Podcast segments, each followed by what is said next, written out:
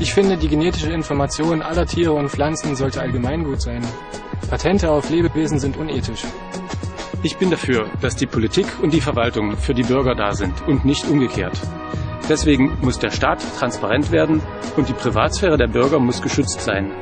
Ich möchte, dass wir in unsere Zukunft investieren. Jeder sollte unabhängig von seinen finanziellen Möglichkeiten die gleiche Chance auf Bildung haben. Ich bin für die Wahrung unserer Grundrechte und unseres Grundgesetzes. Im Grundgesetz steht, dass unsere Bundeswehr eine Verteidigungsarmee ist. Ich will, dass das so bleibt und dass unsere Bundeswehr nicht für Einsätze im Innern missbraucht wird. Ich kann besser forschen, wenn ich freien Zugang zu allen wissenschaftlichen Informationen habe. Eine moderne Gesellschaft braucht diesen freien Zugang zu Wissen und Informationen. Kulturelle Vielfalt beruht auf den Ideen vieler. Ich möchte, dass das Urheberrecht geändert wird, um die Interessen von Kreativen und Konsumenten unter einen Hut zu bringen. Ich habe etwas zu verbergen. Meine Privatsphäre. Und ich bin kein Terrorist.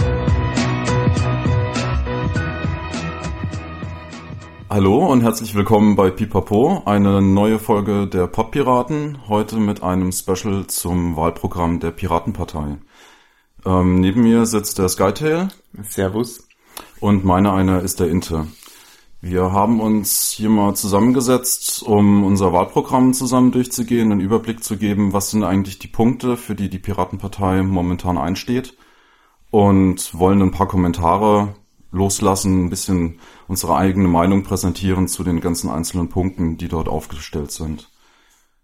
Ja, wir haben auch äh, vorhin spontan äh, bei Twitter noch einen Rundruf gestartet. Wer Fragen hat zum Wahlprogramm, kann das auch gerne noch beantworten.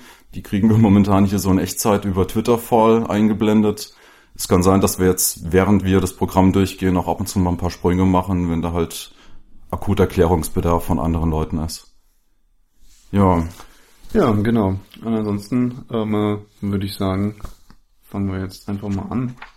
Wir haben jetzt beide hier internetausdruckermäßig das Wahlprogramm vor uns liegen ähm, und blättern da so ein bisschen durch und gehen mal die, die einzelnen Punkte durch, die, äh, ja, die interessant sind, beziehungsweise die wir uns als besonders äh, wichtig quasi hervorgehoben haben.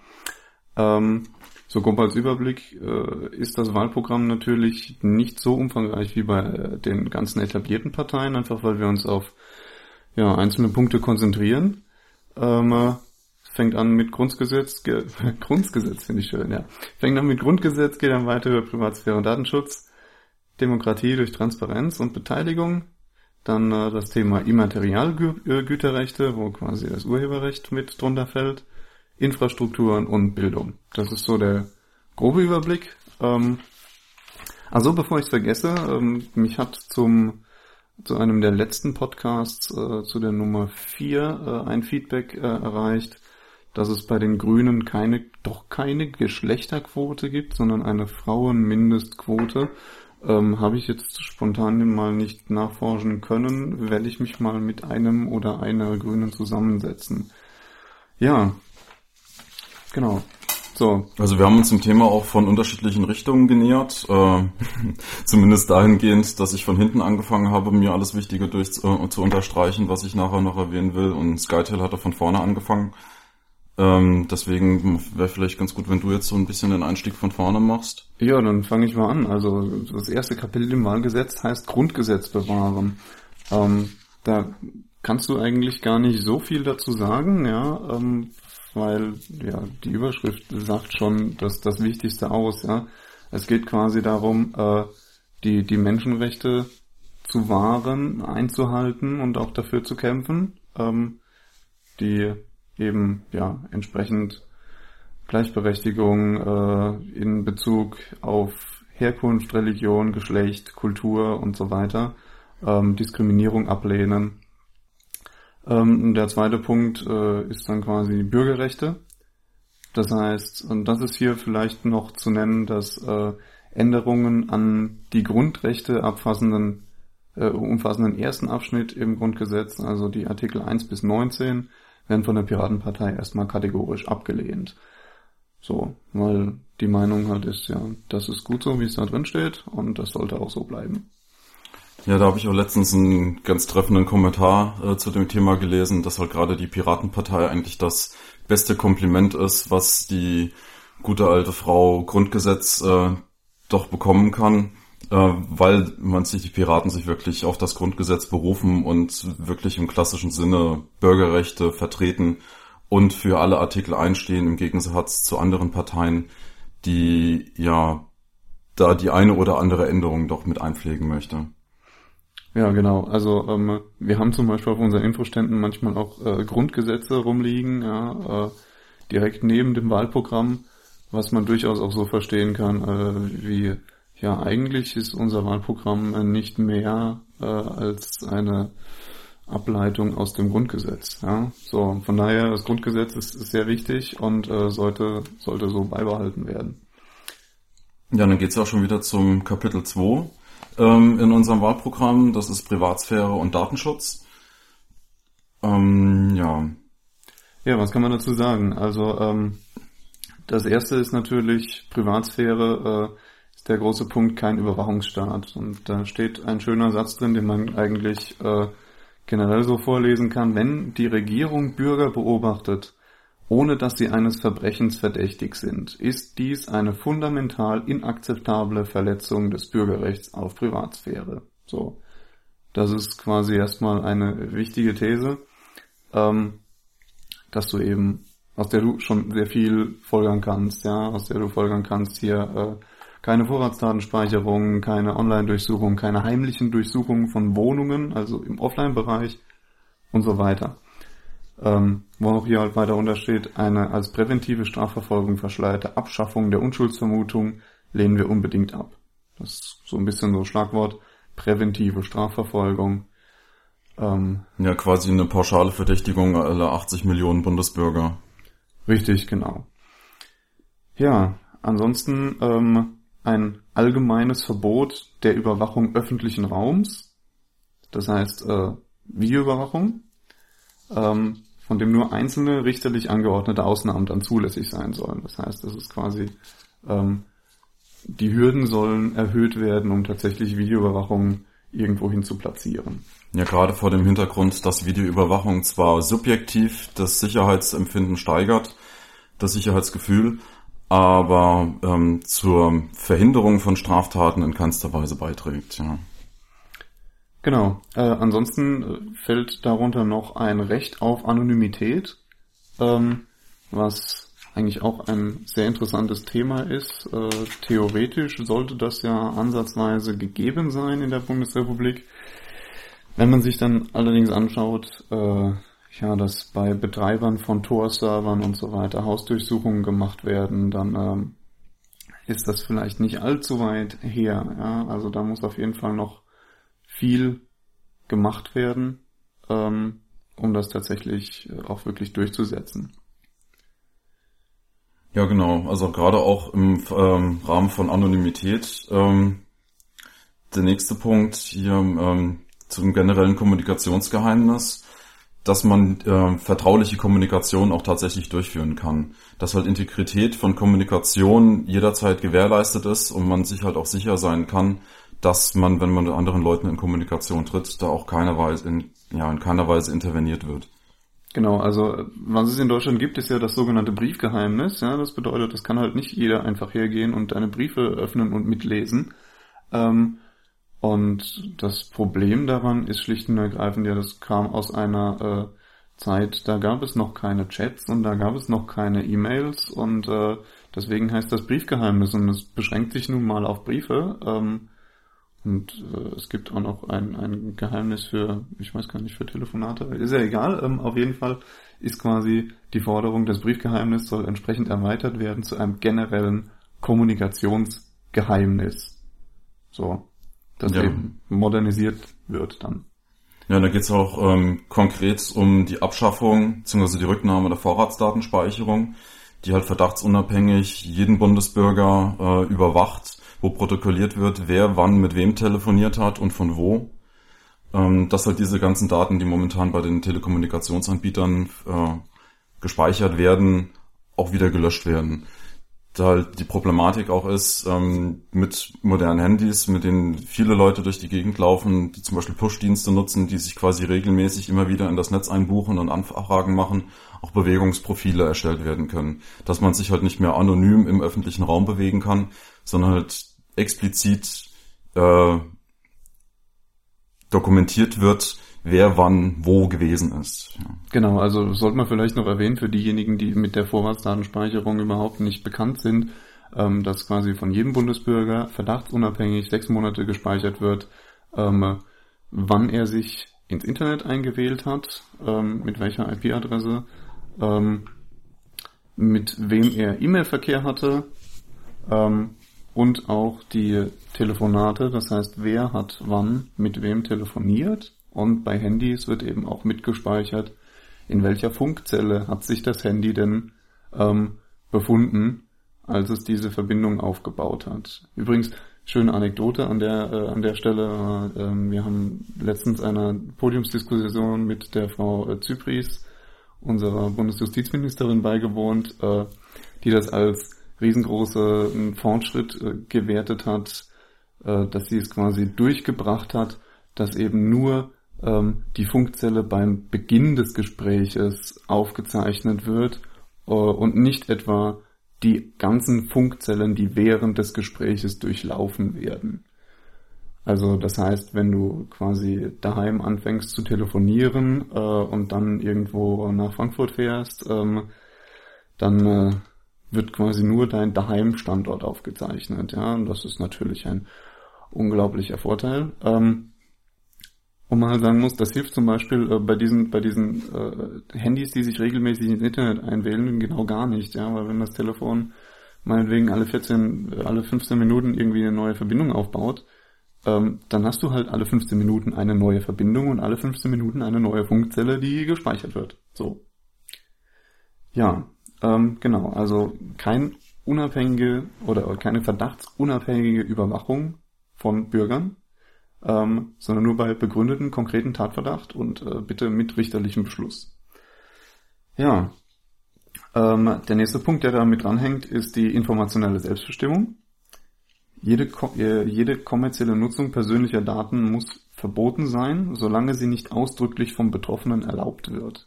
Das heißt, ähm, ja, wenn du meinetwegen bei irgendeinem Gewinnspiel mal mitgemacht hast, ja, ähm, Gut, Gewinnspiele sind ein schlechtes Beispiel, weil die generell eigentlich nur zur Adresssammlung dienen, aber wenn du meinetwegen mal bei irgendeinem Telekommunikationsanbieter äh, ein, ein Konto hattest, ja, und äh, dass die dir eben nicht einfach so Werbung schicken dürfen und äh, sondern dass du halt da konkret explizit einwilligen musst. Ja, momentan ist es halt eher so, dass du dich da austragen lassen musst, ähm, wenn du es nicht willst und das soll quasi einmal rumgedreht werden.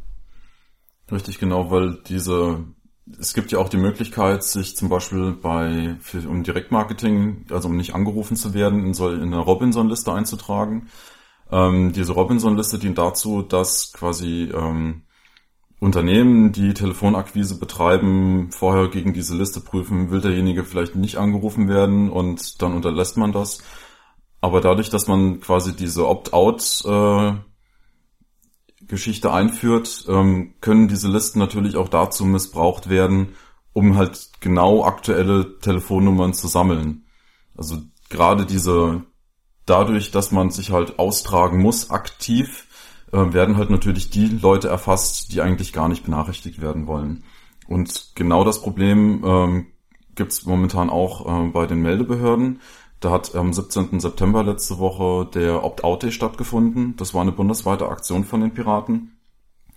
Äh, da haben wir aufgerufen, äh, uns vor den Bürgerdiensten bzw. Einwohnermeldeämtern zu versammeln und dort gemeinsam der Weitergabe von unseren persönlichen Daten zu widersprechen.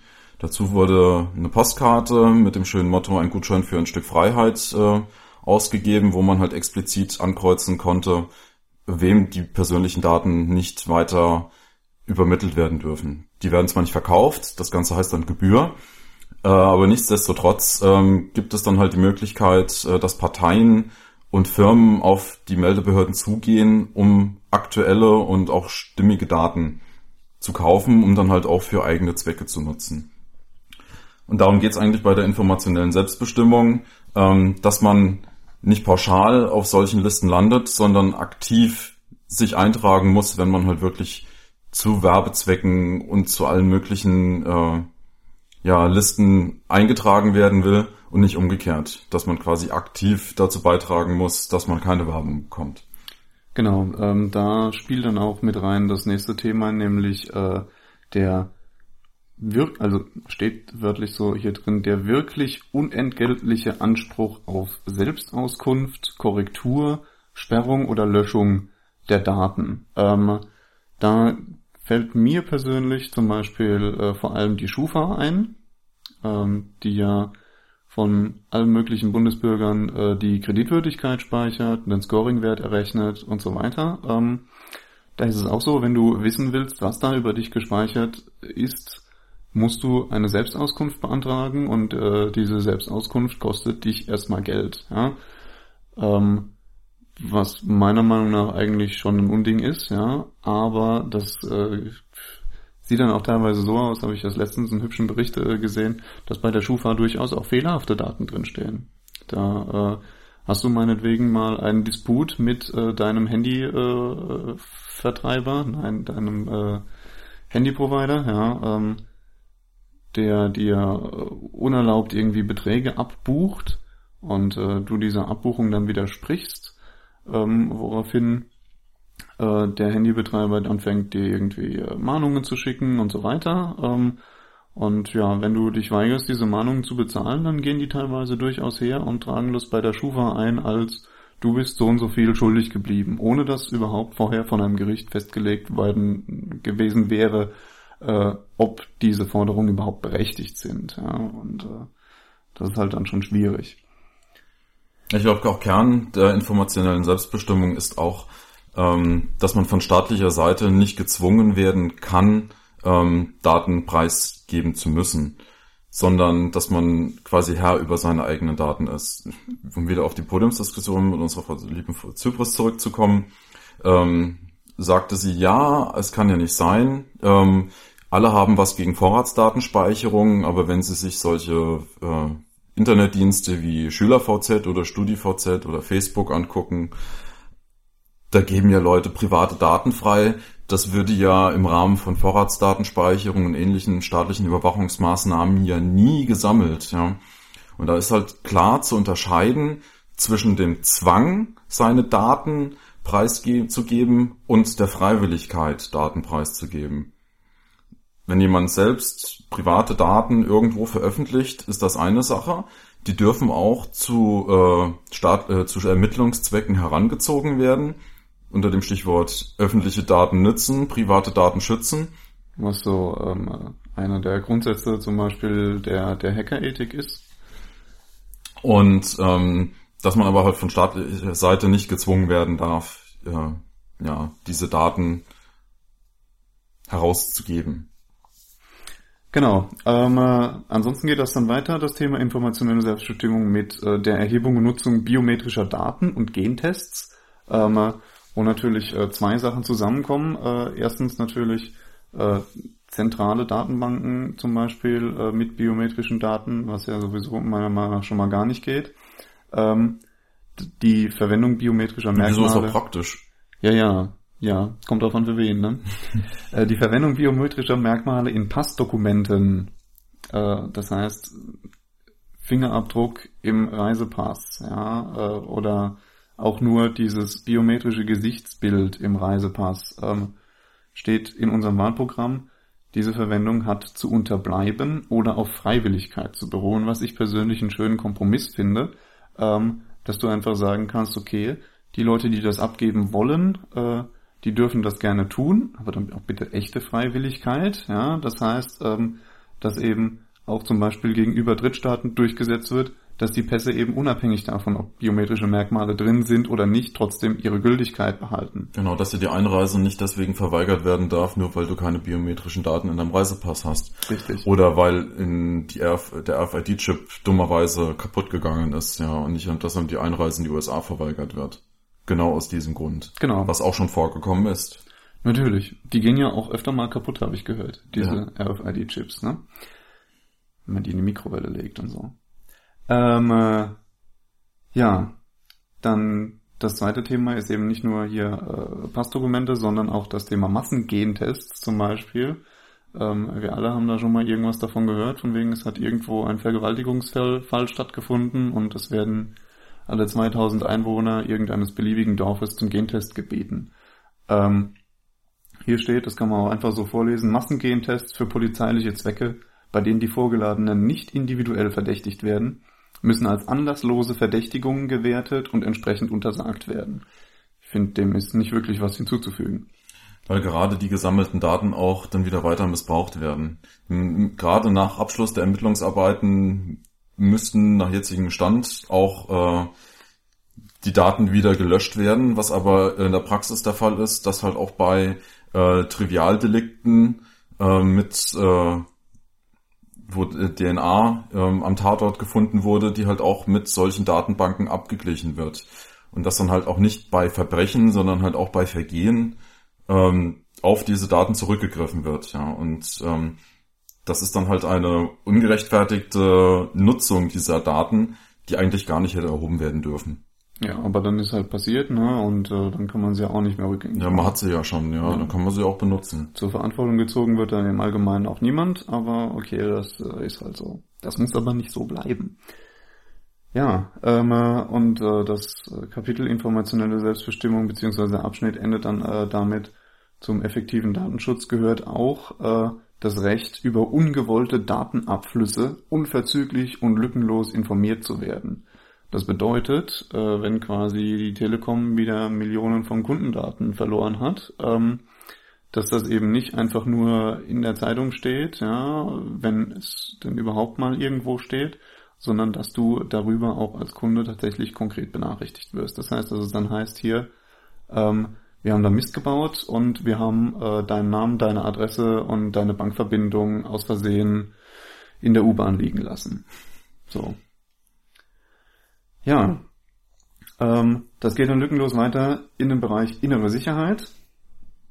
Ähm, äh, und das ist äh, ein relativ großes Thema, wo es eben, ja, es wird viel gemacht äh, im Bereich innere Sicherheit. Das heißt immer, ja, wir haben so eine Terrorgefahr und damit werden ganz viele äh, Sicherheitsgesetze und neue Überwachungs, äh, Überwachungsmethoden begründet und äh, die Piraten fordern, dass alle bestehenden Befugnisse und Programme der Sicherheitsbehörden systematisch und nach wissenschaftlichen Kriterien erstmal überprüft werden. Auf Wirksamkeit, Kosten, schädliche Nebenwirkungen, auf Alternativen und auf ihre Vereinbarkeit mit den Menschen- und Bürgerrechten. Das heißt, wir sollen, wollen uns auf jeden Fall, wenn wir in den Bundestag kommen, erstmal anschauen, ähm, wie sieht das überhaupt aus? Was haben wir momentan an Gesetzgebung da? Ja? Ist das sinnvoll? Ähm, gibt es da nicht vielleicht irgendwelche besseren Alternativen, um das zu lösen? Ähm, und ja, die Dinge, die nicht sinnvoll sind, sollten dann zurückgenommen werden. Genau, gibt es halt gerade mit äh, neuen Gesetzentwürfen vielleicht Einschränkungen in Bürgerrechten, äh, die man aber nur damit begründet, um die äh, Ermittlungen einfacher zu gestalten.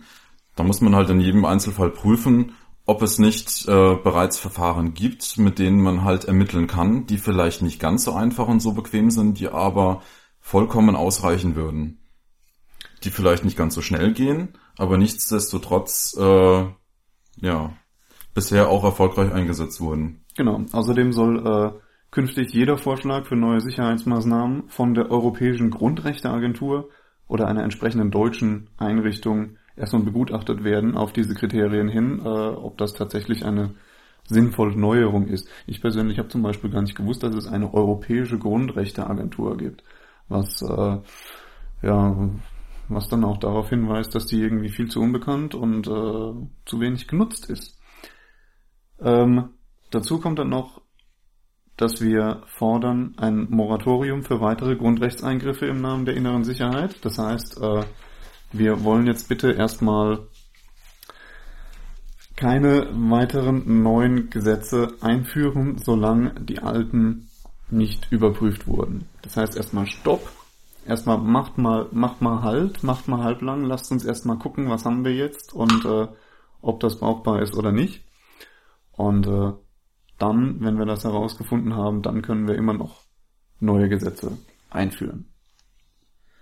Ja, und ansonsten äh, gibt es dann noch den Punkt äh, gefühlte Sicherheit, was äh, ich persönlich sehr interessant finde. Ähm, äh, da ist nämlich, ja, weil auch die gefühlte Sicherheit eine wichtige Voraussetzung für unser Wohlbefinden ist, wollen wir zudem erforschen lassen, wie das öffentliche Sicherheitsbewusstsein gestärkt und wie verzerrten Einschätzungen und Darstellungen der Sicherheitslage entgegengewirkt werden kann. Das finde ich einen recht guten Ansatz. Ähm, einfach mal zu schauen, haben wir überhaupt ein Problem mit der Sicherheit in Deutschland? Ähm, oder wird das alles nur aufgebauscht? Ja? Also so wie wir momentan äh, Terrorangst haben, muss man sich mal anschauen, wie viele Terroranschläge es eigentlich in Deutschland in der letzten Zeit gab. Nämlich eigentlich so ziemlich gar keinen.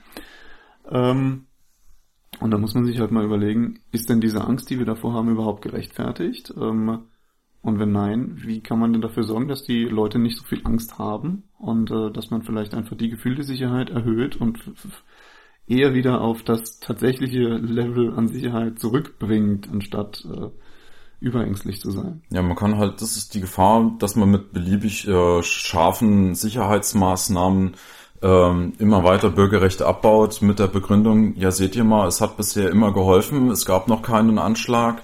Ähm, die Gesetze beziehungsweise die Maßnahmen, die wir jetzt momentan einsetzen können, sind stark genug, um Terror zu verhindern. Was allerdings äh, auf der anderen Seite steht, man weiß nicht, ob es auch keine Anschläge gegeben hätte, wenn es diese Maßnahmen nicht geben würde. Und da beißt sich dann halt die Katze in den Schwanz. Nur weil man sagt so, ja, die Gesetze haben geholfen und es gab keine Anschläge, kann man aber in keiner Weise deren Wirkungsweise belegen. Ja, ähm, äh, dann endet, endet, ich glaube, dieses Kapitel äh, mit einer Liste an konkreten Maßnahmen, die äh, sehr ausführlich ist, die ich deswegen jetzt auch nicht komplett vorlesen will, aber so ein paar Stichpunkte ist nämlich Durchsetzung des Folterverbots, Kontrolle von Geheimdiensten. Ähm, solange es keinen europaweiten einheitlichen Datenschutz auf äh, einem ausreichenden Niveau gibt, äh, sollen die Hürden für Informationsaustausch zwischen deutscher Polizei und deren von anderen Mitgliedstaaten nicht weiter abgesenkt werden. Kein Informationsaustausch mit Staaten ohne wirksamen Datenschutz, ähm, wo zum Beispiel auch die USA darunter zählen ähm, Einführung von Auskunftspflicht beim Datenaustausch. Ähm, dann ein ganz wichtiger Punkt ist die Rücknahme des Gesetzes über die Vorratsdatenspeicherung. Fordern also ganz konkret, die Vorratsdatenspeicherung gehört wieder abgeschafft. Außerdem keine Speicherung von Passagierdaten, keine Weitergabe dieser Passagierdaten an Dritte. Die Rücknahme der Auslandskopfüberwachung wo ich jetzt persönlich erstmal nachschlagen musste, was denn die Auslandskopfüberwachung ist. Ja, das war mir so direkt auch nicht bewusst, ja. Und äh, das ist eine ganz interessante Sache, die schon 2005, äh, wenn ich das richtig mitbekommen habe, eingeführt ist, eingeführt, eingeführt wurde. Ähm, und zwar geht es darum, dass man ja, äh, ja innerhalb von Deutschland äh, Kommunikationsteilnehmer überwachen kann ähm, wenn ich jetzt einen Verdächtigen habe, kann ich meinetwegen seine Telefonate mithören. Ähm, aber beziehungsweise wenn dieser Verdächtige dann mit jemandem im Ausland, Ausland telefoniert, kann ich diese Telefonate auch mithören. Aber was ist denn, wenn ich zum Beispiel einen äh, bekannten Terroristen im Ausland habe und äh, wissen möchte, ob dieser mit einer bislang noch unbekannten Person in Deutschland Kontakt aufnimmt. Das heißt, ähm, es würde quasi von einer Rufnummer im Ausland ähm, eine Rufnummer im Inland angerufen werden, wobei aber nur die Rufnummer im Ausland den Behörden tatsächlich bekannt ist. Und bei der Auslandskopfüberwachung geht es dann nun mal darum, ähm, dass es tatsächlich so gemacht wird, dass äh, ja jeder, der quasi von diesen Terroristen angerufen wird, direkt mal äh, das Gespräch mitgehört bekommt. So. Und wir vielleicht zur Begriffsdefinition nochmal sagen muss, dass diese Auslandsköpfe quasi die Schnittstellen unserer Telekommunikationsunternehmen sind, von denen aus die Leitungen ins Ausland geschaltet werden und umgekehrt. Ja. So, ja. Ähm, äh, weiter in der Liste ist äh, kein automatisiertes Kfz-Kennzeichenscanning. Stichwort Mautbrücken. Ähm, Abschaffung der biometrischen Daten in Pässen und Ausweisen, Verzicht auf RFID-Chips, da hatten wir es ja schon.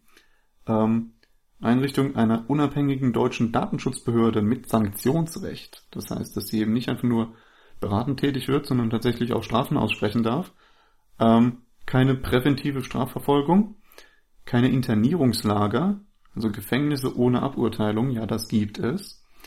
Ähm, Abbau von Echelon-Abhörzentralen auf deutschem Boden, Abschaffung der Antiterrordatei, der Visa-Warndatei und anderer unrechtmäßiger Datenbanken, Stärkung des allgemeinen Informantenschutzes, Abschaffung der Beugehaft, ähm, Wiederherstellung der Trennung von Polizei und Geheimdiensten, Rücknahme der geheimdienstlichen Befugnisse für das BKA.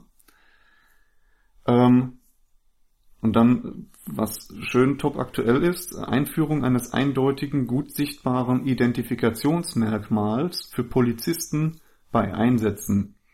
Ähm, wir haben das ja mitbekommen, bei der Freiheit statt Angst Demo ähm, gab es einen leider nicht ganz so seltenen Fall von Polizeigewalt ähm, und also von unrecht, un ungerechtfertigter harter Polizeigewalt und äh, das Problem ist dann eben nun mal einfach diese Polizisten, die das getan haben, dann auch wirklich ausfindig zu machen. Du hast zwar äh, entsprechend Nummerierungen äh, auf den Uniformen, die aber nur die Einheit angeben. Und in der Einheit heißt es dann natürlich, nö, keine Ahnung, wer das war. Dann decken sich die Leute gegenseitig und äh, unsere Forderung ist quasi, dass ein Name oder eine, eine Dienstnummer oder sonst was äh, klar erkennbar auf den Uniformen zu sehen ist, damit man tatsächlich auch da wieder eine Rückverfolgung machen kann.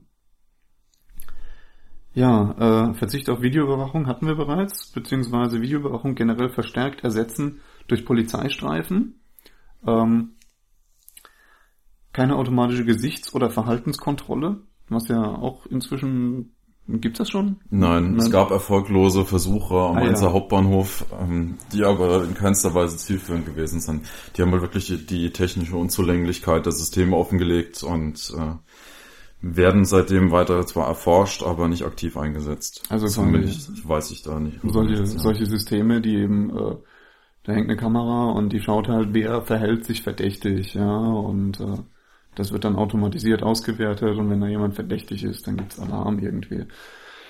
Ähm, Ausweitung des Persönlichkeitskernbereiches auf elektronische Medien, zum Beispiel Mail bei Webmailern oder Laptops, dass äh, eben da nicht einfach äh, Durchsuchungen gemacht werden dürfen, ja, ähm, weil da ja durchaus äh, sehr intime Daten auch liegen können. Ähm, und ein wichtiger Punkt, keine geheimen Durchsuchungen weder online noch offline. Also äh, keine Online-Durchsuchung, wo dir das BKA irgendwelche Trojaner auf den Rechner schiebt, ja. Keine Computerwanzen. Computerwanzen, genau, ja. Das ist ja ein leichtes sozusagen, den Computer entsprechend umzufunktionieren, dass er eben als Mikrofon dient und äh, alles ans BKA schickt. Und aber auch eben keine Offline-Durchsuchungen, keine geheimen, äh, was ist, was durchaus auch gefordert wurde, dass man eben einfach, um einen Verdächtigen nicht aufzuschrecken, ähm, mal bei ihm in der Wohnung einbrechen darf und sich da ein bisschen umschauen und äh, da ein bisschen zu verwanzen und äh, was nicht alles. Ja, das sind einfach Stasi-Methoden und das hat in einer Demokratie nichts zu suchen. Ja, ähm, dann kommen da noch Punkte, was äh, gefordert wird in Zusammenarbeit mit dem Bündnis Freiheit statt Angst. Da ist vieles äh, doppelt drin. Ähm, was noch dazu kommt, ist zum Beispiel ein Schutz vor Bespitzelung am Arbeitsplatz durch ein Arbeitnehmerdatenschutzgesetz. Ähm, keine einheitliche Schülernummer, wie in Berlin diese Schüler-ID. Ähm, kein Informationsaustausch mit den USA und anderen Staaten ohne wirksamen Grundrechtsschutz. Gut, das hatten wir schon. Und auch keine Einführung der elektronischen Gesundheitskarte in der derzeit geplanten Form. Ähm,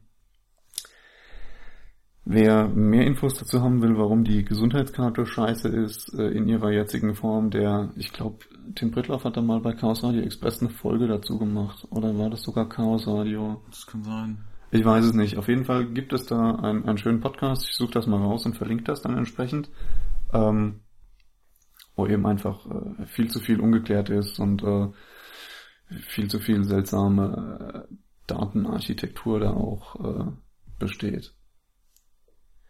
Ja, ähm, das waren jetzt aber auch schon ziemlich viele Punkte. Ich glaub, ja. Bevor wir da jetzt Gehen wir noch, noch weiter ins Detail oder haben wir eigentlich alles? Ähm, ich habe jetzt hier noch den einen Punkt äh, Meinungsfreiheit äh, im Internet. Äh, das ist auch sowas, wo ich dann auf die, die ersten Fragen mal eingehen wollte. Ähm, wo es nämlich heißt, äh, wir alle kennen das Zensursolar-Problem, ja, also die, die geplanten Sperren äh, des Internets gegen Kinderpornografie, die aber durchaus auch für andere Daten missbraucht werden können, auch wenn es heißt, nein, das äh, wird es nicht geben. Ähm, die entsprechenden Forderungen sind schon da und man weiß ja, steht da Tropfen hüllt. Ähm, es hat ja jetzt angefangen mit den ersten Forderungen, wo auch unser baden-württembergischer Innenminister gefordert hat, Glücksspielseiten äh, zu sperren.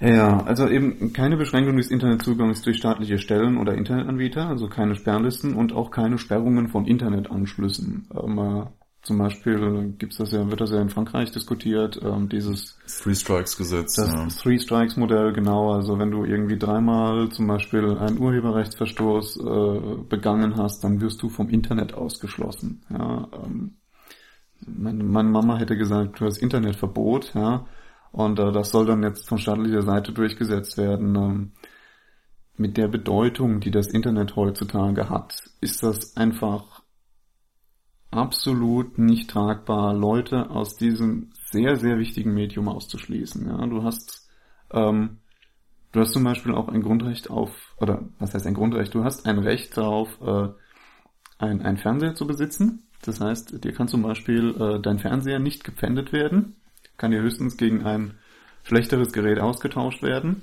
ähm, weil du dich einfach äh, über das Fernsehen ähm, ja, über aktuelle Politik und Ereignisse informierst und das eben zu einem mündigen Bürger dazugehört. Ähm, deswegen können die die nicht wegnehmen. Beim Internet soll das aber plötzlich funktionieren. Da sagen wir, äh, nein, also viele der Piratenmitglieder haben zum Beispiel überhaupt keinen Fernseher, weil im Fernseher sowieso nur Unsinn läuft und weil man sich im Internet wesentlich detaillierter, neutraler, umfassender und äh, besser informieren kann. Und äh, deswegen halten wir es für ein Unding, Leuten das Internet wegzunehmen. Ja, zumal es ja auch auf komplette Anschlüsse gemünzt ist und ja, da so eine Art ja, Sippenhaftung mit eingeführt wird. Weil wenn halt der minderjährige Sohn Urheberrechtsverstöße begangen hat zum Beispiel oder Tochter, ähm, dann halt wirklich auch die komplette Familie von der Außenwelt abgeschnitten ist. Und es halt nicht nur diesen einzelnen, diese einzelne Person betrifft, sondern halt wirklich auch das komplette Umfeld wenn dann halt zum Beispiel noch selbstständige Eltern, die nur über das Internet äh, tätig sind, äh, Homeoffice ist heute nicht mehr allzu unüblich, ähm, ja quasi auch die äh, wirtschaftliche, die Erwerbsgrundlage genommen wird. Ja, ich habe Homeoffice zum Beispiel. Ja. Microsoft Homeoffice 3.0. Nein, also ich arbeite tatsächlich von zu Hause aus. Ich hätte da ein echtes Problem. Ähm, aber da gehe ich dann jetzt auch gleich mal auf die erste Frage von Mr. Gamewatch auf Twitter, äh, der nämlich fragte, äh, was antwortet man eigentlich auf das Argument, dass es Länder gibt, in denen es Gesetze gegen Kinder, in denen Gesetze gegen Kinderpornografie existieren, diese aber in der Praxis nicht durchgesetzt werden? Ähm, da habe ich leider das Problem, ich habe ihn zwar zurückgefragt, ob er da ein konkretes Beispiel hätte, aber er hat sich nicht mehr gemeldet. Ähm, weil mir persönlich ist kein solcher Staat bewusst. Ich habe bis jetzt auch immer nur von Aktionen erfahren, äh, wenn die Argumentation kam, ja, es gibt Staaten, die äh, der Entfernung von solchen Inhalten nicht schnell genug hinterherkommen, ist dann halt unabhängige Institutionen versucht haben oder auch Privatpersonen, äh, wie hier vom SCSI-Blog oder vom Mogis, äh, die die Provider direkt angeschrieben haben und dann war das äh, nur eine Frage von Stunden, bis die Inhalte entfernt waren. Also mir ist auch kein gegenteiliger Fall bekannt, dass diese Inhalte so stehen geblieben sind. Sofern halt sich da auch äh, jetzt kinderpornografisches Material befunden hat. Äh, was häufig noch der Fall war, dass sogenannte Anscheinpornografie äh, auf solchen Seiten liegt, äh, wo der Betreiber halt auch nachweisen konnte, dass halt sämtliche äh, abgebildeten Personen auch einen äh, ja, Volljährigkeitsnachweis erbringen konnten. Genau, auch wenn sie äh, auf unter 18 getrimmt sind, ja, was natürlich moralisch kritisch ist, ob man das haben will, aber äh, rechtlich in Ordnung. Ähm, Vielleicht sollte man für die äh, nicht ganz so im, im Internet äh, unterwegs seiende Bevölkerung auch mal anmerken, wie das denn eigentlich normalerweise läuft. Denn normalerweise funktioniert das Internet oder hat das Internet bislang auch sehr gut ohne staatliche Eingriffe funktioniert. Ähm, und zwar deshalb, weil es da eine relativ gut, gut funktionierende, ja, äh, sagen wir mal, Selbstverpflichtung oder Selbstkontrolle gibt, einfach weil du als ganz normaler Internetbenutzer jederzeit hergehen kannst und einen Provider anschreiben kannst, in welchem Land auch immer dieser liegen mag, ähm, und dem sagen kannst, hier mal zu, ich habe auf der Webseite so und so, die von dir gehostet wird, ähm, Kinderpornografie gefunden.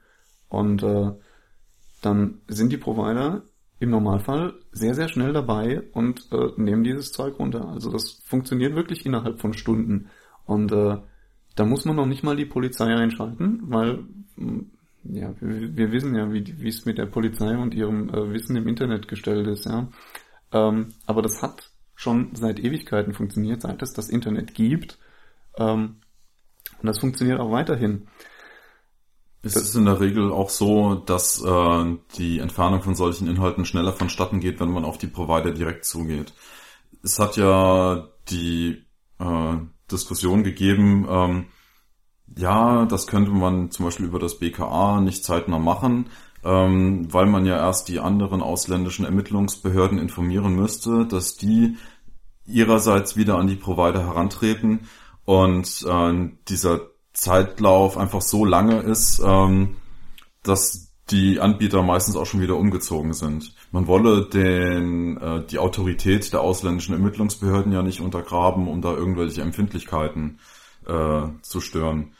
Deswegen ist in der Regel der einfachere Weg, sich wirklich direkt an die Provider zu wenden oder zum Beispiel an das Netzwerk gegen äh, Kinderpornografie Oh, äh, das ist also, auch von der, CT mit initiiert, wo man quasi auch anonym ja, solche nein, Inhalte das, melden kann. Das gibt's nicht mehr. Das, das gibt's, gibt's nicht mehr? Nein, das gibt's nicht mehr. Das haben sie aus irgendwelchen Gründen abgeschafft. Aber ähm, äh, ich persönlich muss sagen, ich weiß auch nicht äh, konkret, wo ich denn jetzt äh, Kinderpornografie wenden, melden würde.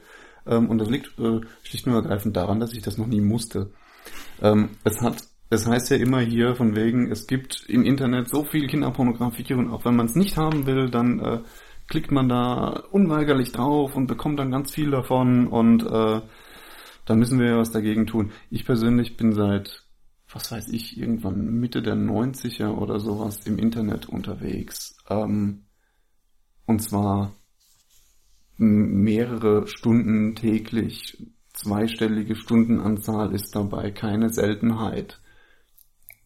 Ich habe noch nie durch Zufall eine Kinderpornoseite gefunden und äh, absichtlich auch nicht, nein.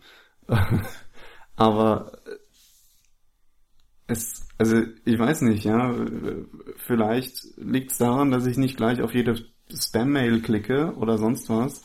Ähm, vielleicht liegt es aber auch daran, dass man diese Kinderpornoseiten gar nicht so einfach findet, wie es denn immer heißt. Ja, so. Aber, um auf die Frage nochmal zurückzukommen, es werden gerne irgendwelche Staaten angeführt, äh, in denen es tatsächlich keine Gesetze gegen Kinderpornografie gibt. Was ähm, aber in der Regel daran liegt, dass äh, Pornografie per se verboten ist. Ja, erstens das. Das ist zum Beispiel bei Indien der Fall gewesen. Da hat sich unsere werte Familienministerin ja ganz schön ein Ei gelegt auch damit. Ähm, aber es gibt tatsächlich auch äh, Staaten, in denen es kein Verbot von Pornografie und auch kein Verbot von Kinderpornografie gibt. Nur sind das dann im Normalfall irgendwelche, äh, meinetwegen irgendwelche Staaten in Afrika, in denen es momentan Bürgerkrieg gibt und in denen sowieso keine funktionierenden Gesetze existieren. Die haben dann aber auch nicht wirklich irgendwelche Server da stehen, auf denen Kinderpornografie laufen würde, weil die sind nämlich froh, wenn sie genug zu essen haben. Ähm, äh, und äh, von daher ist das da einfach äh, die Infrastruktur nicht vorhanden, um da was zu hosten. Ja. Zumal es ja da nicht nur auch äh, irgendwelche Hoster sind, äh, auf die man zugehen kann, äh, die solche Seiten bereitstellen, sondern es ja auch dann ähm, Provider gibt, über die die Daten ja weitergeleitet werden müssen. Ja. Und gerade die Infrastruktur ähm, kann ja genauso gut, also auf den Provider kann man dann auch genauso gut zugehen und sagen, guck mal, ich kann jetzt vielleicht den Hoster nicht erreichen, aber die ich weiß genau, die sind über euch angebunden und wenn könnt ihr auf die zugehen und ansonsten sind die halt genauso schnell vom Netz und dann halt nicht nur mit diesem einen Angebot, sondern komplett, ja. Was da halt auch mit reinfällt, ist die Frage, was machen wir mit Inhalten, die in Deutschland verboten sind, in anderen Ländern aber erlaubt. Ja? Zum Beispiel äh, irgendwelche Nazi-Propaganda ist bei uns verboten, ist in den USA meinetwegen erlaubt. Ähm, wie, wie kriegen wir das aus dem Netz? Und meine persönliche Meinung ist da gar nicht, ja, weil äh, das, das sollten wir auch gar nicht aus dem Netz kriegen, ja, weil das ist äh, Sache der USA, ob sie das da drin haben möchten oder nicht. Und das Internet ist nun mal ein internationaler Verbund ähm, das Einzige, was man da sinnvoll machen kann, ist meiner Meinung nach, ähm, wenn man das haben will, sich lokal entsprechende Filter installieren. Das heißt, wenn ich tatsächlich nicht möchte, dass irgendwie meine Kinder auf Nazi-Seiten aus den USA landen, dann kann ich äh, an meinem Internetanschluss einen entsprechenden Filter vorschalten, ja, aber bitte auf freiwilliger Basis. Das heißt, wenn ich zum Beispiel ähm, als mündiger Internetnutzer mich äh, informieren will über, ja, was sind denn eigentlich die Meinungen dieser Nazis, ja, und äh, mir mal ein unabhängiges Bild beschaffen möchte. Ja, oder einfach nur mal zu sehen, was für kranke Argumentationen. Ja, eben, gibt, genau, ja. genau, das ist halt der Punkt, ja, um sich das einfach mal anzuschauen. Ähm, dann möchte ich die Möglichkeit haben, dahin zu gehen. Ja, es ist ja auch so, dass das, äh, das Internet an sich ja ein neutrales Übertragungsmedium ist. Und ähm, wenn du irgendwelche Zeitungen, die in den USA zum Beispiel äh, vertrieben werden, hier in Deutschland nicht verkauft werden dürfen, weil die hier ähm, durch im Rahmen der freien Meinungsäußerung nicht gedeckt sind, weil sie halt äh, die Würde des Menschen verletzen, kannst du aber genauso auf dem Postweg dir diese Zeitschriften zuschicken lassen. Und da hast du auch wieder diese Neutralität, dass du quasi über das Medium Post dir diese Informationen zukommen lassen kannst. Und da ist das Medium äh, Internet nichts anderes, nur quasi ein unmittelbareres und schnelleres Übertragungsmedium. Genau, so. Ähm, ja, ansonsten gibt's hier noch zwei interessante Punkte, äh, die wir dazu fordern, nämlich die Einführung eines uneingeschränkten Zitierrechts. Um wieder auf das Wahlprogramm zurückzukommen. Ja, ja genau. Äh, ja, das, das war ja eigentlich Thema, ne? nicht Netzsperren. Dazu könnten wir ja auch mal eine eigene Sendung machen oder beziehungsweise dazu gibt's mit Sicherheit schon genügend Podcasts. Ähm, nein, eine Einführung des eines uneingeschränkten Zitierrechts für Multimedia-Inhalte. Ähm, das heißt, dass ich zum Beispiel als gewöhnlicher Blogger die Möglichkeit haben möchte, ähm, einen relevanten Auszug äh, von meinetwegen einer Diskussion bei Johannes B. Kerner, die irgendwo wo ist denn auf dem ZDF, ARD? Ist ja auch egal, ja. Äh, da lief, dass ich einfach das äh, zu YouTube hochlade, ja, und sagen kann, hier, ähm, das und das hat, was weiß ich, äh, äh, irgendjemand äh, von Weizsäcker über die Piratenpartei gesagt, ja, und das und das ist meine Meinung dazu. Ähm, äh, entsprechend diese Zitiermöglichkeit sollte gegeben sein. Das ist quasi die gängige Praxis, ja. auch legitimiert wird, so wie es ja momentan eigentlich schon gang und gäbe ist. Ähm, ja, und ansonsten noch äh, Schutz von Plattformen zur freien Meinungsäußerung im Internet, ähm, äh, die heute durch unzureichende Gesetze bedroht sind, welche Selbstzensur begünstigen. Ähm, man hat das äh, zum Beispiel, wenn man Betreiber eines öffentlichen Forums ist oder eines Blogs, ähm, dass man da ganz schnell Probleme kriegen kann, wenn äh, irgendwelche Nutzer Kommentare abgeben, die äh, rechtlich fragwürdig oder schlicht illegal sind. Also ähm, ich habe das selbst schon mal miterlebt, als ich in meinem Blog äh, einen Beitrag über ein Callcenter geschrieben habe und äh, daraufhin in den Kommentaren jemand dieses äh, Callcenter äh, weiter verunglimpft hat, beziehungsweise gesagt hat, ja, er, ich glaube, er, sagt, er, hat sogar gesagt, er hätte da gearbeitet und das wäre da so und so und überhaupt und ähm, worauf ich dann eine Abmahnung bekommen habe von äh, dem entsprechenden Callcenter, dass das doch bitte äh, auf meiner Website nicht zu stehen hat und dass das ja üble Nachrede und was auch immer sei und äh, dass das da runter muss. Ähm, das ist natürlich so eine Sache, das führt halt dazu, dass äh, ja entsprechend die Blogs einfach hergehen und äh, ihre Kommentare erstmal vormoderieren, was halt dazu führen kann, dass ähm, bei diversen Blogs Kommentare zwei, drei Tage brauchen, bis sie freigeschaltet werden, ja. Je nachdem, wie ausgelastet der, der entsprechende Autor gerade ist. Ja, was aber auch wieder gerade zu einer Bekräftigung, so einer Abmahnung führen kann. Weil gerade dadurch, dass das moderierte Beiträge sind und du die bewusst äh, einstellst, auch direkt für verantwortlich bist, ja. Richtig, erstens natürlich das und äh, zweitens werden halt äh, Beiträge, die vielleicht irgendwie ein bisschen fragwürdig sein könnten, aber es nicht zwingenderweise sind, äh, schon mal gar nicht durchgelassen. Ähm, ja, und äh, das ist sowas, da muss, muss eben einfach mehr Rechtssicherheit für die Betreiber geschaffen werden, dass ja. eben die Kommentare ähm, von den Nutzern sind und dass die Nutzer dafür verantwortlich sind und dass man eben als Betreiber meinetwegen gern auf einen Hinweis äh, diese Kommentare entfernen kann, aber dass man nicht alles vorkontrollieren muss. Ja, da gibt's ja so ähm, Entwürfe wie so ein Three Tries, äh, Three äh, Tries Gesetz, ähm, wo man quasi es dreimal auf den ähm, Blogbetreiber, Forumbetreiber äh, zugehen muss, um diese Inhalte entfernen zu lassen, sei es jetzt äh, irgendwelche Verunglimpfungen oder Urheberrechtsverletzungen, also du kannst dir irgendwelche Bilder oder Mediadateien hochladen mhm. und das dann halt wirklich erst nach dem dritten erfolglosen Versuch, diese Inhalte zu entfernen, äh, anwaltliche Schritte eingeführt, äh, äh, na, eingeleitet werden. Eingeleitet werden okay. dürfen, genau. Ja, das wäre quasi dieses Kapitel gewesen. Ja, dann geht's ja auch schon weiter mit der Kapitel 3, Demokratie durch Transparenz und Beteiligung. Ja, ja, Transparenz des Staatswesens. Genau, worum geht's? Ich sehe, du hast auf deinem Blatt nichts angestrichen. Ich habe auf meinem Blatt vieles angestrichen, von daher sage ich was dazu. Ähm, ja, erstmal Transparenz des Staatswesens natürlich. Ähm, dazu gehört, dass Abgeordnete ihre Nebentätigkeiten veröffentlichen müssen. Und zwar sowohl ähm, bezahlte als auch nicht bezahlte Nebentätigkeiten. Das heißt, wenn du meinetwegen auch noch in einem Verband der Sportschützen währenddessen aktiv bist, während du Abgeordneter bist, ja, dann ähm, verdienst du da möglicherweise kein Geld, aber es ist durchaus ein interessantes Hintergrundwissen dann äh, zu deinen Entscheidungen. Ähm, die Piratenpartei macht in ihrem Wahlprogramm das Versprechen, dass äh, sie mit gutem Beispiel vorangehen wird und äh, mit dem Einzug ins Parlament ihre Nebeneinkünfte offenlegt. Dazu müssen wir natürlich ins Parlament einziehen, dazu brauchen wir eure Stimme, aber das wisst ihr ja.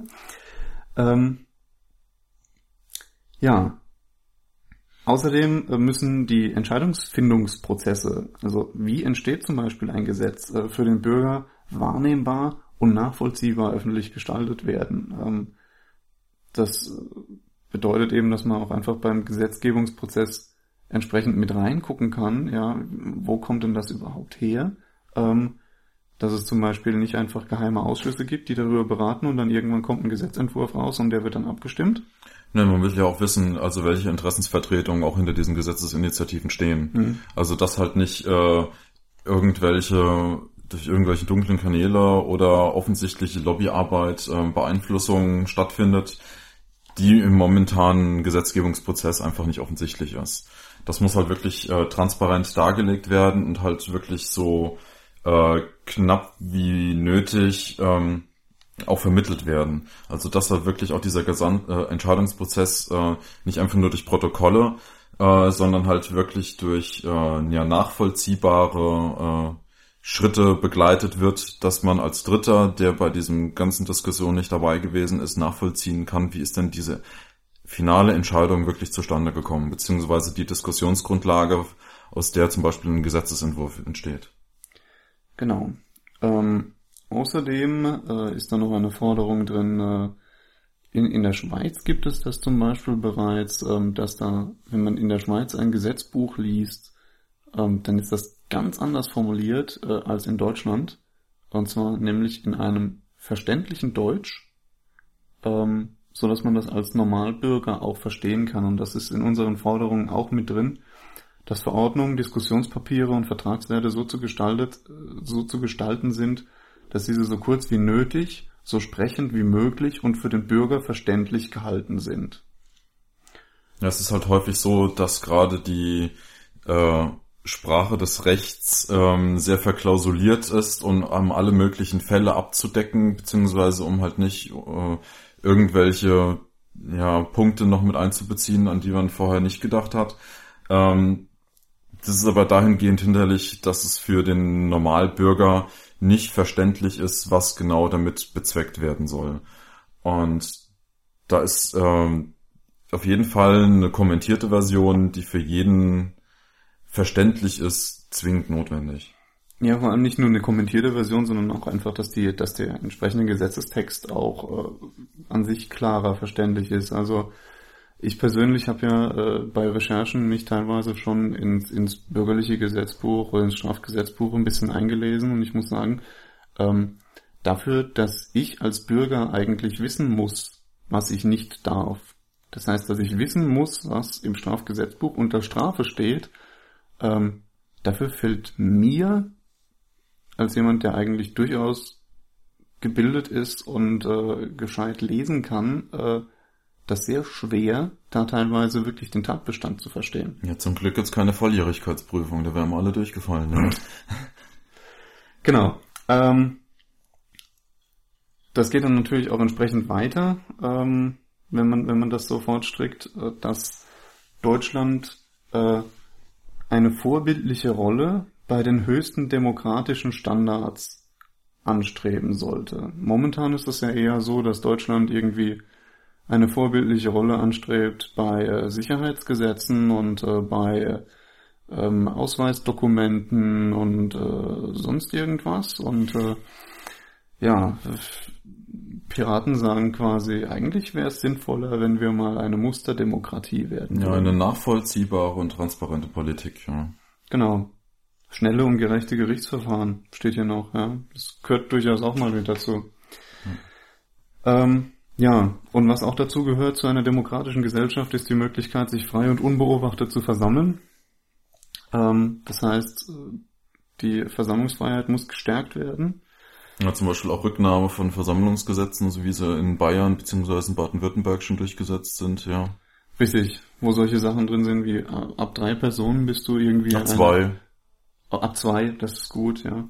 Bist du eine ähm, Versammlung? Eine Versammlung muss dich irgendwie anmelden. Es muss einen Versammlungsleiter geben, ne, der verantwortlich ist für das, was die Leute da tun. Und äh, ja, du musst auch Versammlungen in Privaträumen äh, zugänglich machen. Also wenn du dich zum Beispiel äh, mit deiner Bürgerbewegung irgendwo in Privaträumen versammelst, musst du dafür sorgen, dass diese nicht gestört wird. Und sofern diese gestört wird von Dritten, musst du sie auflösen. Und du musst halt auch äh, Polizeikräften jederzeit äh, Zugang gewährleisten, ja.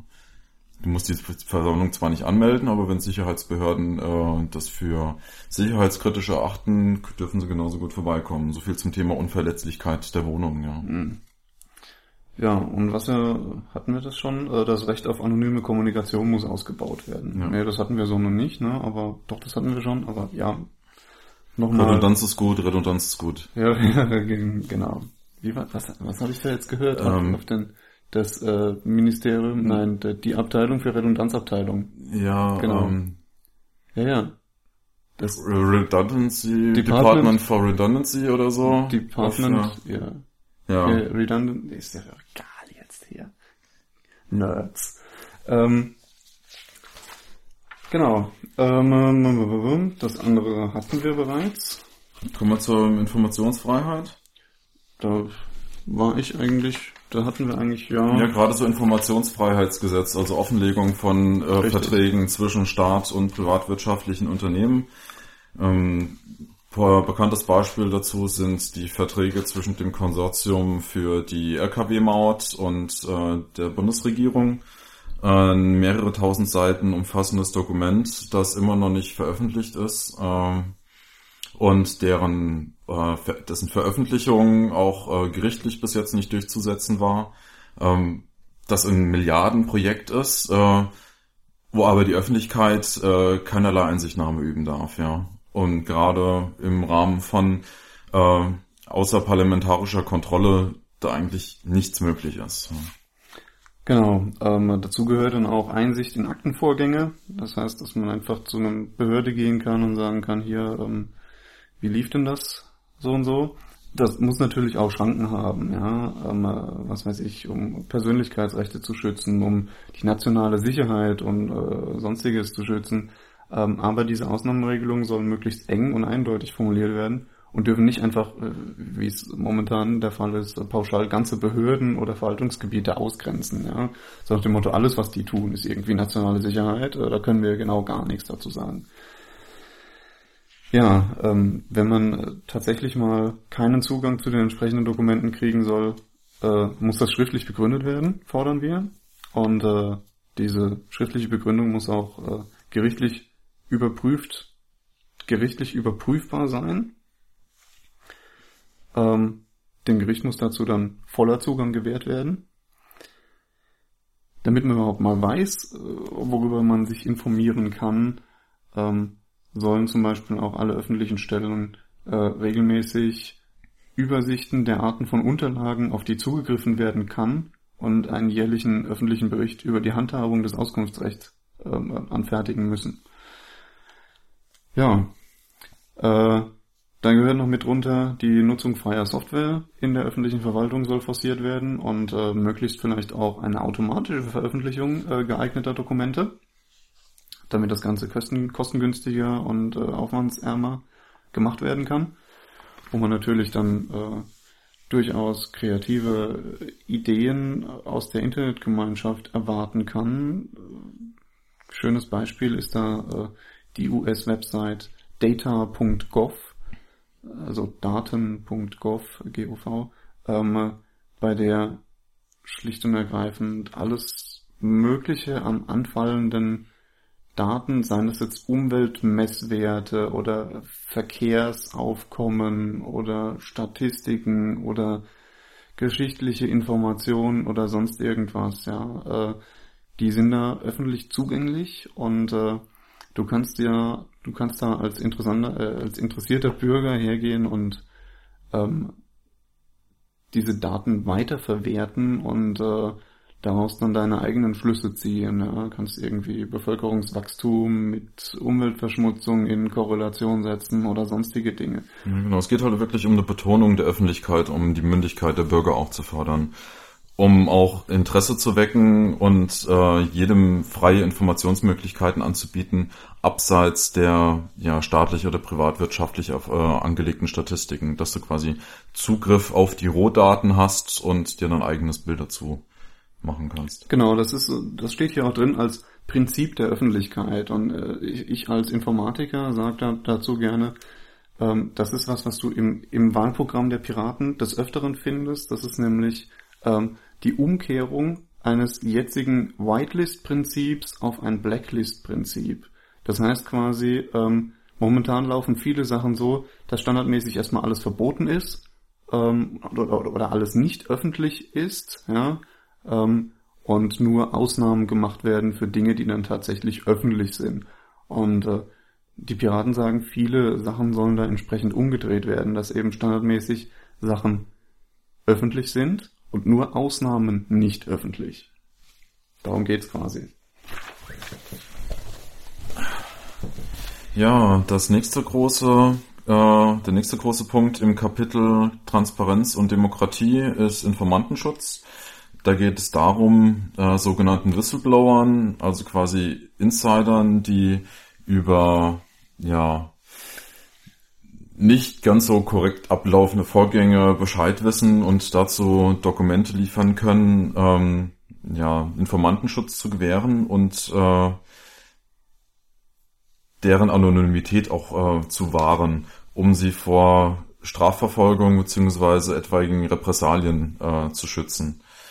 Der Entwurf zum Informantenschutz bzw. zum Schutz dieser Whistleblower ähm, ist etwas umfangreicher und ähm, es geht in der Praxis zunächst darum, äh, die momentane Rechtsunsicherheit äh, ähm, zu klären und äh, Leute zu ermutigen, bei äh, ja unter Umständen straf strafrechtlich relevanten Verfahren äh, trotzdem ja Informationen preisgeben zu dürfen. Gerade im Bereich Korruptionsdelikte ähm, sind Beamte zum Beispiel äh, schwer gefangen zwischen äh, der Geheimhaltungspflicht äh, und müssen unter Umständen mit Disziplinarmaßnahmen rechnen, was wir allerdings gerade im Bereich der Korruption äh, für sehr kritisch erachten. Ja. Genau. Ähm, ja, nach dem Punkt äh, geht es weiter mit direkter Demokratie, ähm, was auf jeden Fall ein sehr interessantes Thema ist, ähm, wo wir sagen, wir hätten gerne in Deutschland Volksinitiativen beziehungsweise Volksbegehren. Ähm, das gibt es teilweise schon äh, auf Landesebene. Auf ja. Landesebene, aber es geht quasi um, um die Bundesebene. Also wo man das zum Beispiel bekannt, bekannt be, bekanntes Beispiel ist äh, die Schweiz, da hat man das, ja. Ähm, und sowas in der in der Art wollen wir hier auch haben, um einfach ähm, bei einer entsprechend großen Anzahl an Leuten, die äh, einen gewissen Punkt äh, geändert haben wollen, ja, oder die äh, die Politik dazu bringen wollen, eben einfach über bestimmte Sachen zu reden, ähm, dass man da die Möglichkeit auch tatsächlich zur Partizipation schafft. Ja. Nicht so wie es momentan ist äh, mit äh, Petitionen, jetzt zum Beispiel die Petition der 134.000, die zwar zur Diskussion gestellt wird im Bundestag, aber ähm, nur in Anführungszeichen eine Basis zum Meinungsaustausch ist, ja, und äh, keine äh, konkreten Gesetzentwürfe beziehungsweise halt Beschlüsse auch vor das Parlament gebracht werden können. Das ist die eine Seite, dass man quasi von der Basis aus äh, sich mit einbringen kann.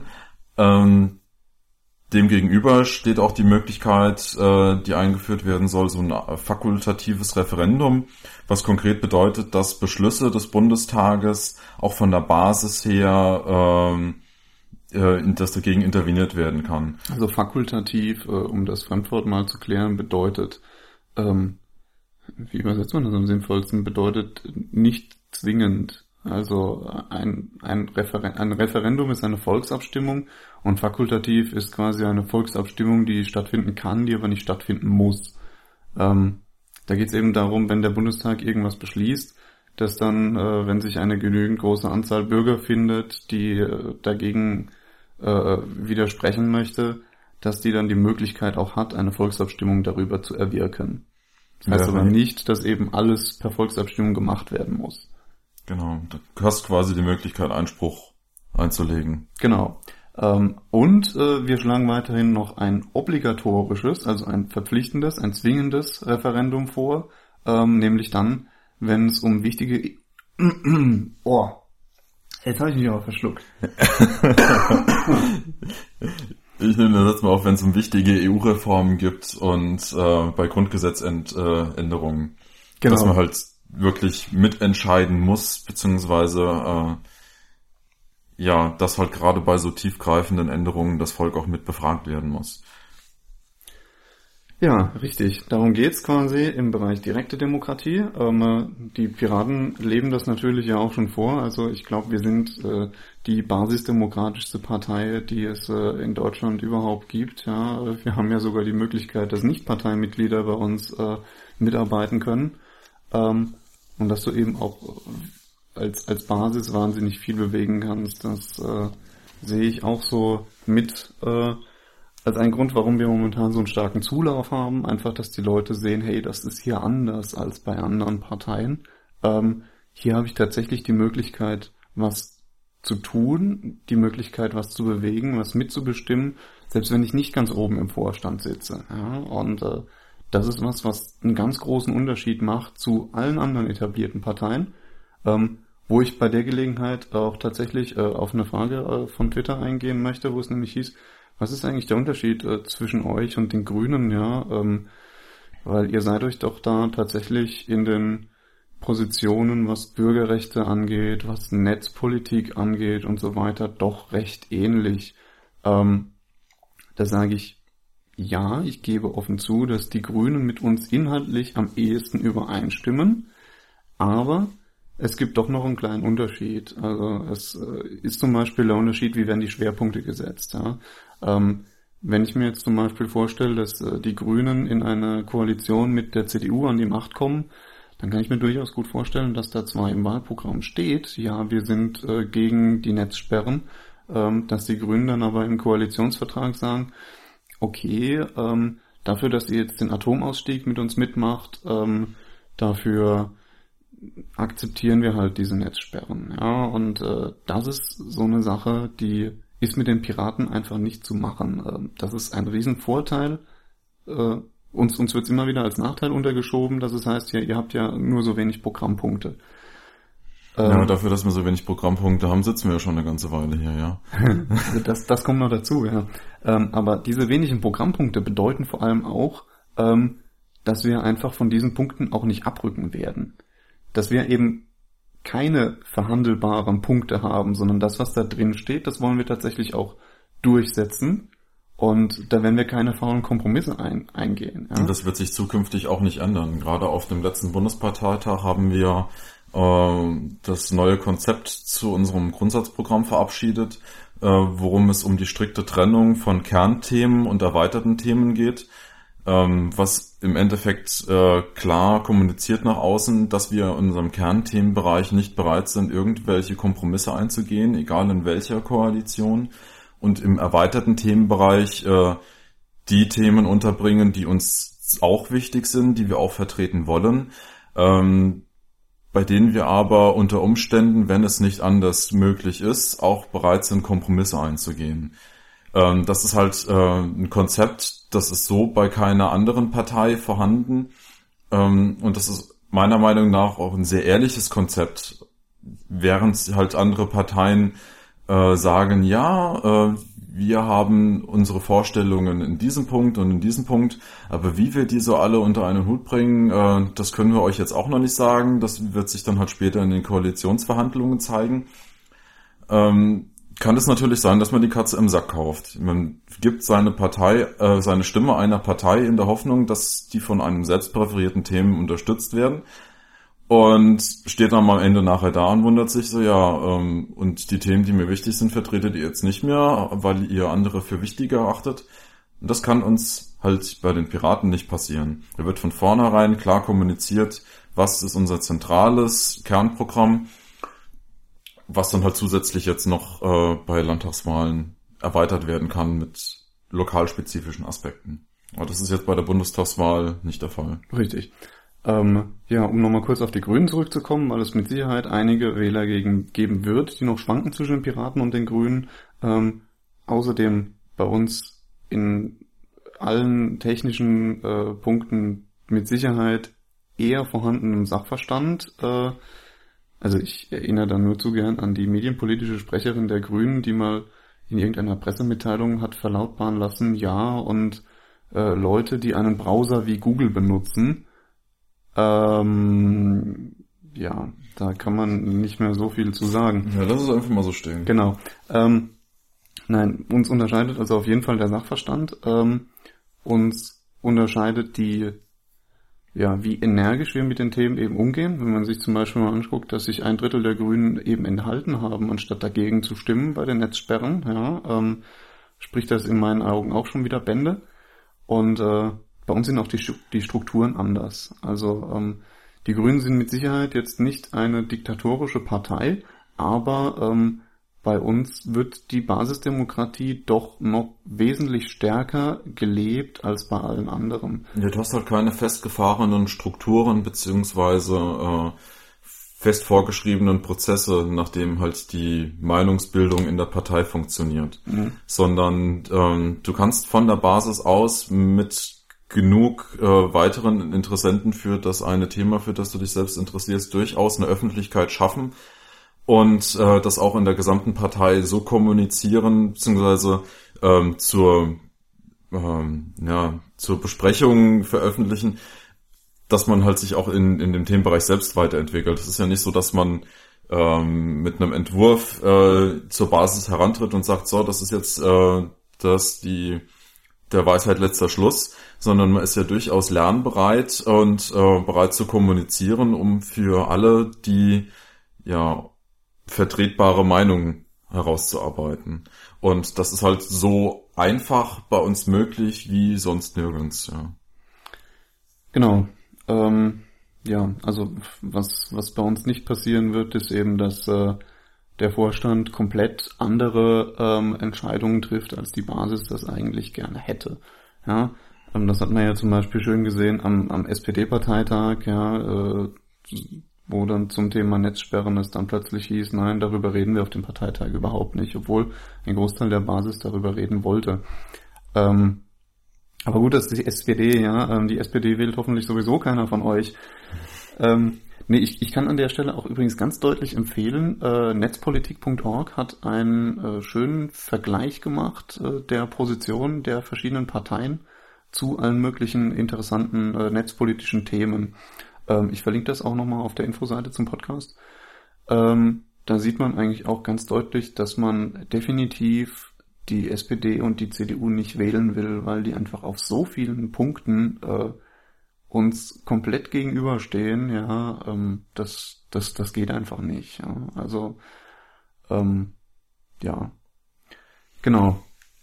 Machen wir an der Stelle mal äh, einen Punkt hetzen nicht so viel über die anderen ab und äh, machen weiter im Thema und zwar mit äh, dem Kapitel, zu dem uns die meisten Fragen erreicht haben, nämlich Immaterialgüterrechte. Was ist das? Ja, da geht es quasi um Urheberrecht und Nutzungsrechte und so heißt auch der erste Abschnitt.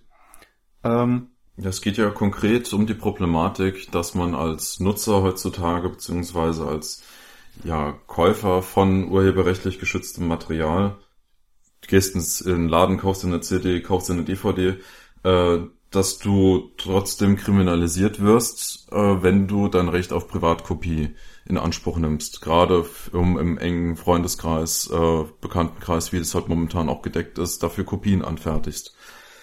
Wobei ich glaube, dass es momentan einfach nur nicht verfolgt wird. Also es gibt kein wirkliches Recht auf Privatkopie. Es gibt ja. nur sozusagen eine, eine Duldungsschwelle, die da äh, irgendwann mal inoffiziell festgelegt wurde. Also bei uns im Wahlprogramm steht, das finde ich einen schönen Satz, den darf man so vorlesen.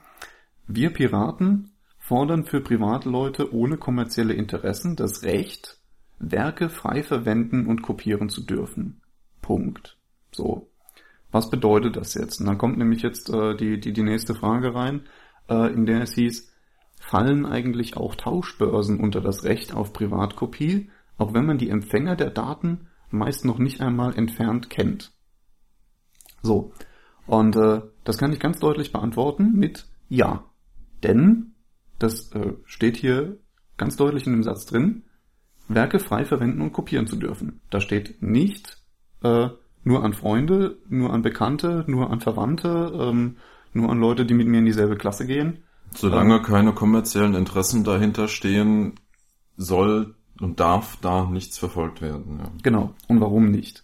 Ähm, das fragen mich immer wieder Leute an Infoständen. Und da sage ich, es ganz einfach. Ähm, erstens natürlich das Argument, dass eigentlich keins ist, ja, es macht sowieso jeder.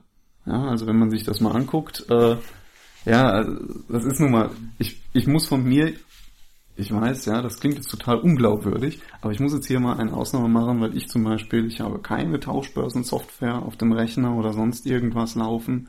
Ähm, ich brauche einfach nicht so viel Schwachsinn wie irgendwie alle möglichen anderen Leute, ja, dass sie unbedingt äh, eine riesen Musiksammlung haben müssen, ja, und jeden Song, den sie entfernt mal gehört haben, gleich haben müssen. Ich hole mir das Zeug, was ich haben will und zahle dann tatsächlich auch dafür, ja. Also es gibt tatsächlich auch Piraten, die für urheberrechtlich geschützte Werke Geld ausgeben. Und ich möchte an der Stelle gleich auch noch mit anmerken, ähm, ich kaufe mir das normalerweise als MP3s aus dem Internet. Erstens nicht kopiergeschützt und zweitens nicht auf CDs, weil CDs viel zu teuer sind. So. Ähm, aber das nur dazu, ja. Ähm, es gibt eine, eine riesige Menge an Leuten, die das tun, ja, an, an Kindern, die äh, theoretisch äh, kriminalisiert werden, die bereits riesige Abmahnungen erhalten, von wegen, du hast den und den Song äh, getauscht und musst jetzt so und so viel tausend Euro äh, Strafe und nochmal so und so viel an Anwaltsgebühren zahlen und was weiß ich. Es gab ja jetzt eine Deckelung, ähm, dass man auf auf 100 Euro maximal äh, belangt werden kann, was allerdings nicht die zivilrechtliche Seite mit abdeckt. Also es können ja dann auch immer noch Abmahngebühren in Höhe von mehreren tausend Euro auf jemanden zukommen. Und das halt nur, weil der Nachwuchs äh, irgendeine Tauschbörse benutzt hat und äh, sich dessen halt nicht bewusst gewesen ist, was das für Folgen nach sich ziehen kann. Und das sind dann halt auch Summen, von denen wir sprechen, bei denen es einigen Leuten auch an die Existenzgrundlage geht. Ja. Der andere Punkt ist natürlich, ähm, inwieweit kann man denn diese Urheberrechtsverletzung überhaupt kontrollieren? Ähm, und da muss ich ganz klar, äh, also rein als der Techniker schon sagen, eigentlich gar nicht. Ja? Du hast nicht die Möglichkeit, das zu kontrollieren, außer du filterst und überwachst wirklich das gesamte Internet und verbietest sämtliche Verschlüsselungen. Und äh, ja, das kommt quasi einer Vollüberwachung von sämtlichen Internetnutzern. Du magst das zwar sehr bequem haben auf deiner Couch da hinten, ja, aber ich möge, möge dich dann doch, ja. Ja, genau, das wäre quasi eine, eine Vollüberwachung, ja, und äh, es ist, es ist einfach nicht machbar, ja. Das Internet wäre nicht mehr das, was es heute ist, wenn man das tatsächlich tut. Ja, du verletzt ja auch wieder den Punkt der Netzneutralität, ja. Das Kommunikationsmedium an sich ist äh, nicht mehr anonym und äh, unkontrolliert nutzbar.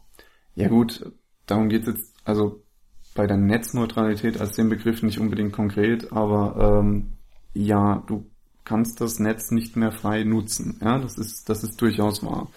Ähm, es gibt ja zum Beispiel Leute, die, die behaupten, ja, dann müssen wir einfach hergehen und entsprechend Standards für das Internet festlegen, ja, an, und, und außerhalb dieser Standards wird nichts mehr übertragen. Ähm, das ist vielleicht für Leute denkbar, die irgendwie nur E-Mail und HTTP benutzen, ja. Aber äh, wenn ich mir anschaue, was ich für krude Sachen teilweise mache, indem ich einfach wild Pakete an irgendwelche Rechner schicke, ähm, was überhaupt nicht standardisiert ist, ja, ähm, indem ich per Netcat von einem Rechner auf den anderen Festplatten kopiere, ja, äh, dann das, das ist einfach, das ist nicht drin, das geht nicht, ja. Was, wo du gerade das Thema Festplatten erwähnst, ja auch ein ganz großer Punkt ist, es gibt ja schon eine Pauschalabgabe auf äh, sämtliche Datenträger.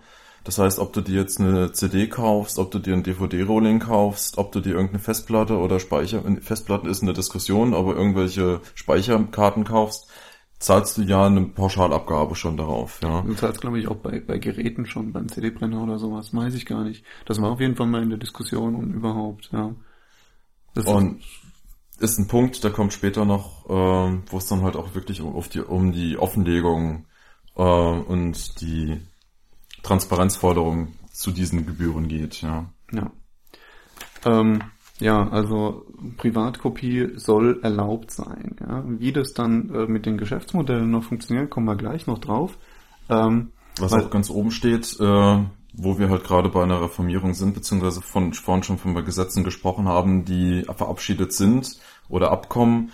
Ähm, wir wollen auch ähm, aus dem TRIPS-Abkommen aussteigen. Das also, Moment, da muss ich dich unterbrechen, also ja. nicht ganz, ja. Ähm, es geht Warte, warte mal, ich habe da noch einen Punkt da vorher. noch einen Punkt. Ja, okay, ich habe da noch einen ja. Punkt vorher, nämlich ähm, äh, erstens, dass äh, DRM-Technologie und sonstige äh, Kopierschutzmaßnahmen ähm, mhm. untersagt werden sollen. Ja, also ich habe zum Beispiel gerade gestern das Problem gehabt. Ich fahre jetzt den nächsten Urlaub und wollte irgendwie ähm, äh, mir ein Hörbuch für meinen für meinen MP3-Player besorgen, ja, und stelle fest, es gibt keine Hörbücher, die du kaufen kannst, die äh, irgendwie keine ja keinen Kopierschutz drin haben, ja, und äh, das ist meiner Meinung nach eigentlich so ziemlich untragbar. Ähm, der andere Punkt ist aber, ähm, was zum, zum Urhe Urheberrecht durchaus noch mit reinspielt, ist nämlich die Frage von, von abgeleiteten Werken. Ähm, das heißt, kann ich zum Beispiel äh, als, ja, als Normalsterblicher einfach hergehen und äh, einen Song von Gwen Stefani nehmen und irgendwie remixen, mash-uppen oder sonst irgendwas damit tun. Und da steht im Piratenwahlprogramm, abgeleitete Werke sind neue künstlerische Schöpfungen und müssen dem Kreativen grundsätzlich erlaubt sein. Hier steht übrigens das Wort grundsätzlich drin, was wieder diese Blacklist-Whitelist-Geschichte äh, bedeutet. Ja, das ist momentan ist es eben so, du darfst es grundsätzlich nicht. Ähm, ich persönlich habe mich mit dem Thema auch schon mal beschäftigt. Ja, und es ist einfach so, du darfst nicht mal aus irgendeinem Song irgendwas raussamplen, egal wie lang oder kurz das ist, ja. Ähm, mit, mit einigen wenigen sehr strikten Ausnahmen, ja. Ähm, und du musst beim Urheber nachfragen, ob du das dann auch wirklich darfst. Und das behindert mich als Kreativen ganz ungemein, ja? weil ich bin zum Beispiel nicht The Prodigy. The Prodigy samplen wahnsinnig viel. Ähm, ich als äh, kleiner Idiot darf das nicht, ja. Weil wenn ich jetzt an irgendwie eine riesen Plattenfirma die Anfrage stelle, hier darf ich von Gwen Stefani äh, das und das, äh, die drei Sekunden aus dem Song da samplen, dann sagen die nein. Ja, ähm, und oder die sagen, ja klar, mit äh, so und so viel Gewinnbeteiligung und mindestens 100.000 Euro oder sowas. Ja. Da gab es ja auch diese schöne äh, Kunstaktion, ähm, wo jemand äh, willkürlich kurze äh, Samples, also Fetzen aus äh, Stücken in ein eigenes Stück verarbeitet hat, ähm, die so kurz sind, dass sie nicht wiedererkennbar sind, ähm, aber durch dadurch, dass der Song halt so lange ist, dass da so viele Stücke mit verarbeitet worden sind, äh, ich weiß nicht, mehrere 10.000 Samples oder was hat er mhm, da benutzt, mhm. äh, und hat dann halt bei der GEMA äh, für jedes einzelne Stück, was verarbeitet wurde, einen Antrag gestellt auf Nutzung bzw. zur zur Abgabe, äh, zur Zahlung von Lizenzgebühren. Ähm, um halt wirklich auf diese sinnfreie äh, Beschränkung aufmerksam zu machen. Es wurde sich dann zwar nachher auf anderem Wege geeinigt, aber alleine dieser Stoßpapier, der mit einem LKW vor die GEMA-Zentrale geliefert wurde, äh, war schon ein sehr schönes Beispiel, um ja das ganze System ad absurdum zu führen. Genau. So, Jetzt kommen wir zu einem Punkt mit dem TRIPS-Abkommen. Äh, und zwar geht es uns im Wahlprogramm nämlich gegen eine weitere Ausweitung der Schutzfristen. Ja. Genau, also das, das TRIPS-Abkommen ist ausgeschrieben, das Übereinkommen über handelsbezogene Aspekte der Rechte des geistigen Eigentums. Genau. So, ähm, was steht da quasi drin? Da steht zum Beispiel, das ist ein internationales Abkommen, in dem es um Urheberrecht, äh, äh, Geschmacksmuster, Patente und so weiter geht. Ähm, und da steht unter anderem zum Beispiel drin, dass Urheberrechte mindestens 50 Jahre lang ab dem Tod des Autors aufrechterhalten bleiben. Momentan ist es in der EU meines Wissens nach so, dass äh, die Rechte sogar 70 Jahre nach dem Tod aufrechterhalten bleiben. Das war jetzt ist ja sogar eine Verlängerung verabschiedet worden, ja. Ach, nochmal. Ja, ja. Das ist nämlich genau der Punkt, um den es nämlich geht. Ähm, diese Fristen werden nämlich seit Jahren und Jahrzehnten ständig verlängert. Äh, erstmal waren das nur irgendwie zwei Jahre oder sowas äh, nach Tod des Urhebers und inzwischen sind wir tatsächlich nach, was weiß ich, fünf Verlängerungen ähm, bei 70 Jahren angekommen. Es soll immer weiter verlängert werden und äh, ja, der Effekt davon ist halt, äh, dass du selbst auf, auf uralte Werke nicht zugreifen kannst. Also es gibt äh, im Internet zum Beispiel bei archive.org ähm, gibt es die Möglichkeit, irgendwie alte und äh, inzwischen gemeinfreie Werke runterladen zu können. Ähm, gibt es auch an allen möglichen anderen. Ich glaube, der Faust ist ja inzwischen auch gemeinfrei, ne? schon länger. Ja gut, Projekt Gutenberg zu Texten, ja. Ja, ja, keine Ahnung. Also, ich muss sagen, da bin ich auch nicht so drin, aber ähm, die Sache ist halt die, ähm, wenn du jetzt davon ausgehst, dass irgendein Künstler mit 30 Jahren meinetwegen einen Song veröffentlicht, ja, und äh, mit 80 Jahren stirbt, ja, also 50 Jahre später, und dann nochmal 70 Jahre drauf, das heißt 120 Jahre lang, äh, ist, ist dieses Ding für die Öffentlichkeit nicht zur Weiterverarbeitung zugänglich. Ja?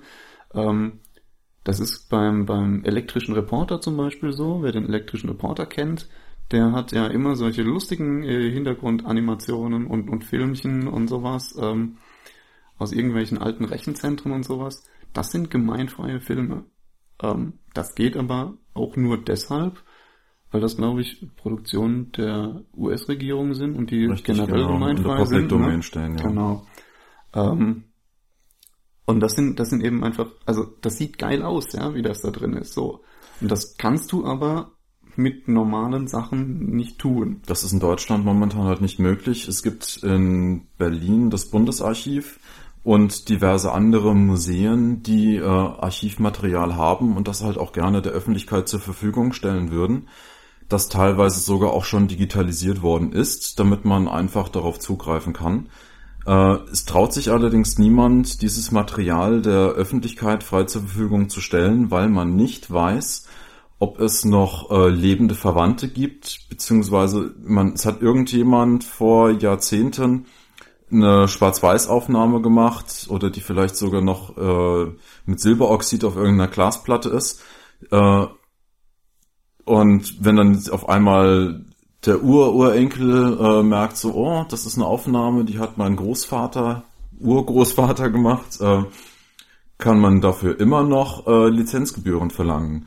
Und gerade bei der Masse an Dokumenten, die unveröffentlicht in irgendwelchen Archiven liegt, äh, macht sich das dann natürlich in der Summe, äh, macht es das so unattraktiv, äh, auch zu veröffentlichen, weil man für jeden Einzelfall unter Umständen haftbar gemacht werden kann.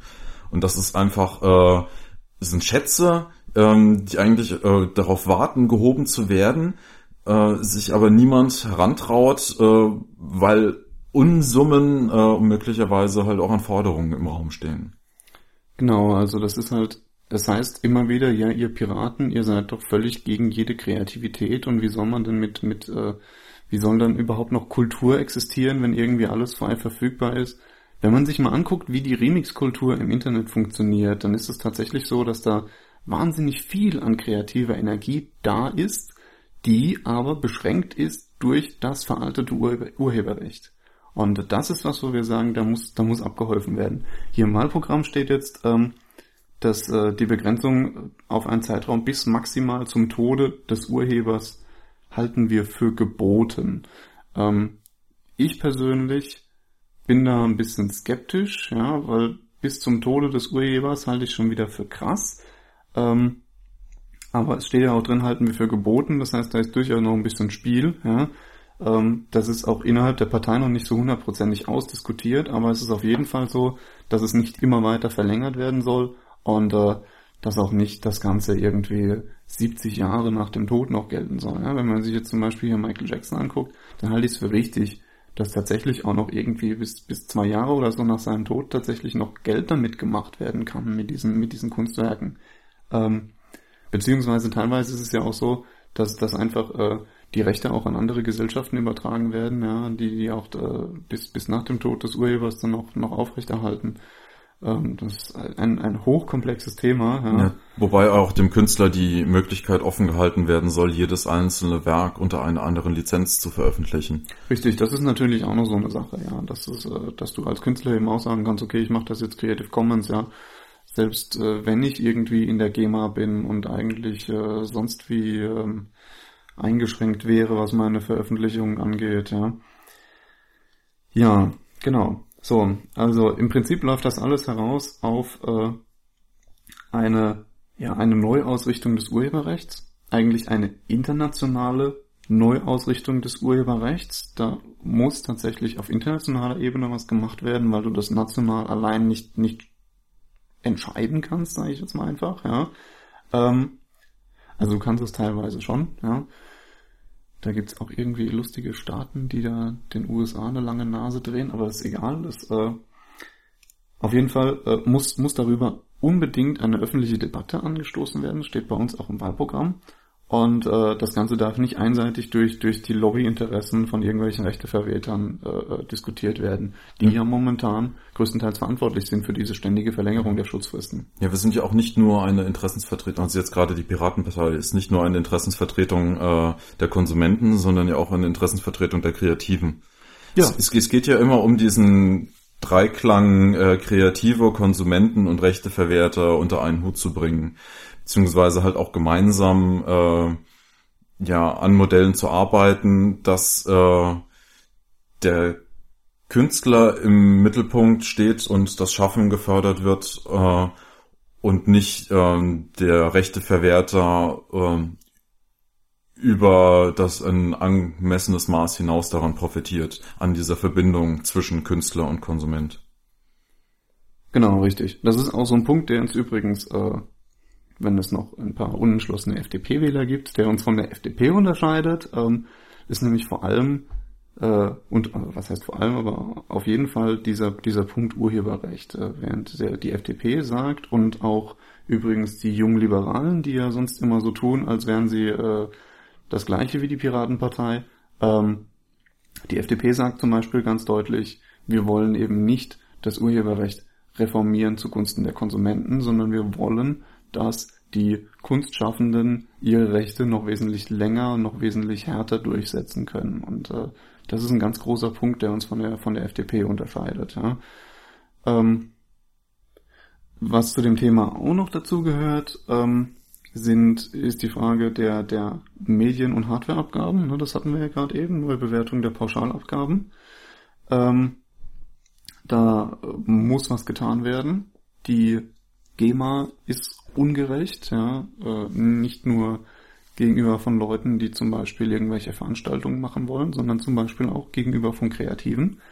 Wenn du als äh, junge Bands, äh, als, als, als junge Band in die GEMA gehst, ja, weil du dir denkst, ja, das, das muss ich quasi tun, um überhaupt Geld mit meiner Musik verdienen zu müssen, dann ist es teilweise so, dass du tatsächlich draufzahlst. Also du, du bist quasi verpflichtet, ähm, erstmal so und so viel Alben zu verkaufen, bevor du überhaupt Geld zurückbekommst. Ja, und äh, zahlst natürlich trotzdem deine GEMA-Mitgliedsgebühren, zahlst, was noch das, das, das Härteste ist eigentlich, du zahlst für deine Konzerte, die du aufführst, ja, und wenn nicht genügend Leute kommen, ähm, ja, dann kriegst du eben, dann, dann zahlst du auch wieder drauf, ja, und äh, generell ist dieses System einfach äh, viel zu ungerecht und äh, viel zu sehr zu Lasten der Kleinen, der Jungen, der, der unabhängigen Kreativen, ja, und äh, viel zu sehr, ja, für die, die sowieso schon genug Geld haben. Was aber auch äh, daran begründet liegt, dass in der GEMA nicht alle gleichberechtigte Mitglieder sind, sondern dass es da auch äh, unterschiedliche äh, Mitgliedsstati gibt ähm, von, äh, Gott, ich glaube, das ist so ein, so ein drei Schichtensystem, wo du quasi als äh, ordentliches Mitglied in der höchsten Stufe dann halt auch besonders gefördert und äh, eine höhere Ausschüttung hast als das nicht ordentliche Mitglied. Okay. Ähm, ja, also da muss man auf jeden Fall irgendwie, äh, das, das müsste man mal sich nochmal komplett durch den Kopf gehen lassen, wie man das äh, in der, in der aktuellen Situation der, des, der ganzen Medienbranche irgendwie überarbeiten könnte, ja, weil wir ja zum Beispiel auch das Problem haben, ähm, dass die GEMA ja äh, ihre Berechnung aufstellt anhand solcher Zahlen wie wie viele Alben hast du verkauft, ja, und äh, wie oft wurde dein Song im, im Netz gespielt, äh, Quatsch, im, im Radio gespielt, ja. Und äh, darum geht's eigentlich gerade, wenn ich jetzt zum Beispiel ähm, unabhängiger Künstler bin, der keinen Plattenvertrag hat, der quasi auf seiner eigenen Webseite seine Songs verkauft, ähm, wie will ich dann Geld von der GEMA zurückkriegen? Ja, weil geht nicht, weil ich kann ja irgendwie nicht nachweisen, dass irgendwie so und so viele Leute meine Songs runtergeladen haben. Da äh, muss tatsächlich was gemacht werden. Und solange es diese Neubewertung nicht gibt, fordern die Piraten, ähm, soll zumindest erstmal öffentlich gemacht werden, wie denn jetzt überhaupt die Verteilung aussieht, ja, wie, wie das Aufkommen aussieht, äh, äh, nach Medien- und Geräteart und, und äh, Empfängern und so weiter. Einfach, dass man da mal wirklich einen Einblick hat, ja, was da an, an Geld fließt. ja, damit man halt auch äh, klar offenlegen kann, wie diese hohen Renditen in der Musikunterhaltungsindustrie zustande kommt, ja. Und es geht ja auch nicht darum, äh, Geschäftsmodelle jetzt in dem Wahlprogramm vorzustellen, mit denen äh, jeder für ewig äh, weiter seinen Lebensunterhalt verdienen kann, sondern ähm, es geht darum, in die Diskussionen zu führen, dass man zusammen mit Rechteverwertern, Künstlern und Konsumenten ähm, ein Programm bzw. Geschäftsmodelle arbeiten kann, mit denen halt auch jeder zufrieden ist und leben kann. Genau, also wir wollen ja niemandem sein Geschäftsmodell diktieren, ja. Wir sind hier nicht im Sozialismus, aber ähm, wir sagen, so wie es momentan läuft, kann es nicht weitergehen. Ähm, ja, dann nützt es auch nichts, sich an alte Geschäftsmodelle zu klammern und mit Hilfe von DRM oder sonstigen Kopierschutzmaßnahmen oder Gängelung von Konsumenten oder Kriminalisierung, gerade Thema Raubkopierer sind Verbrecher, ja, mhm. ähm, ja quasi dem Konsumenten äh, nur als Melkkuh hinzustellen, sondern der gehört mit an den Tisch als gleichberechtigter Partner. Und da kann es nicht sein, äh, ich weiß nicht, die DVD, die ich mir bei mir reinlege, ärgert mich aufs Neueste, auf Neue, dass ich sie mir gekauft habe, wenn ich mir da irgendwie einen Werbespot anhören muss, äh, dann kommt Papa wieder ja noch viermal singen, ja. Ja, und du, du hast noch nicht mal die Möglichkeit, diesen Werbespot zu überspringen, ja, weil da entsprechende technische Maßnahmen drin sind. Ähm, da, da fragt man sich echt, warum die Leute noch DVDs kaufen. Ja, ich mache es trotzdem, ähm, aber ich, ich ärgere mich auch, ja. Und ich finde das eine, eine bodenlose Frechheit, dass dann auch noch so dargestellt wird als, ja, wir sind so hilflos und wir müssen ja was tun. Ja, wenn man seine eigenen Kunden ärgert, dann muss man sich nicht wundern. So. Ähm, deswegen heißt es quasi, Vergesst eure alten Geschäftsmodelle, überlegt euch neue Geschäftsmodelle. Wir von den Piraten sind gerne dazu bereit und werden dazu auch noch eine Veranstaltung entsprechend abhalten, in der wir uns tatsächlich mit äh, den Urhebern und den Verwertern mal an einen Tisch setzen und überlegen, was könnte man denn ja jetzt eigentlich tun, ja? Weil es muss sich was ändern. Es gibt jetzt das Internet, es gibt jetzt die Möglichkeit, dass ich eben nicht nur auf dem Schulhof Kassetten tausche mit meinen Klassenkameraden, sondern dass ich eben auch MP3s in einer 1 zu 1 Kopie tausche mit Leuten, die irgendwo in Mexiko sitzen. So. Und äh, das ist so. Das kann man auch nicht mehr abschaffen und das sollte man auch gar nicht mehr abschaffen. Man sollte sich überlegen, wie verdient man denn tatsächlich da noch Geld damit.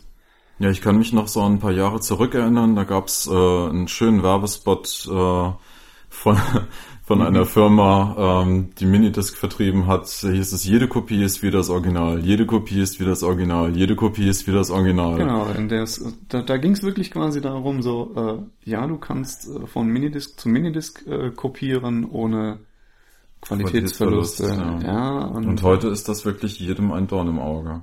Unverständlich. Zumindest jedem der Rechteverwerter. Richtig. Ähm, deswegen steht auch in unserem Wahlprogramm, das ist auch so ein Satz, den ich mir zum Vorlesen angemalt habe, überholte Vermittlerfunktionen von Rechteverwertern, die in der Vergangenheit zum Beispiel in der Unterhaltungsmusikindustrie zu hohen Renditen geführt haben, sind größtenteils nicht mehr zeitgemäß und werden in diesem Umfang keinen Bestand haben. So. Und das, das ist so ein Satz, den kann ich, den kann ich unterschreiben, ja.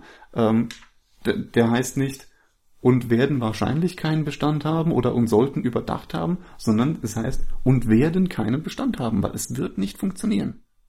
Das müssen die auch einfach mal akzeptieren. Ja. Um vielleicht ähm, auf dem Forum für ähm, Diskussion zu dem Thema noch hinzuweisen, in Frankfurt ist äh, in diesem Jahr der Musikpiraten e.V. gegründet worden. Äh, dort will man sich äh, von Seiten der Piratenpartei äh, explizit mit Künstlern und Rechteverwertern zusammensetzen, um ähm, neue Geschäftsmodelle zu entwickeln, beziehungsweise um halt auch erstmal zu klären, was das Problem an den momentanen äh, Vertriebsformen ist. Also es ist ja nicht so, dass wir jetzt äh,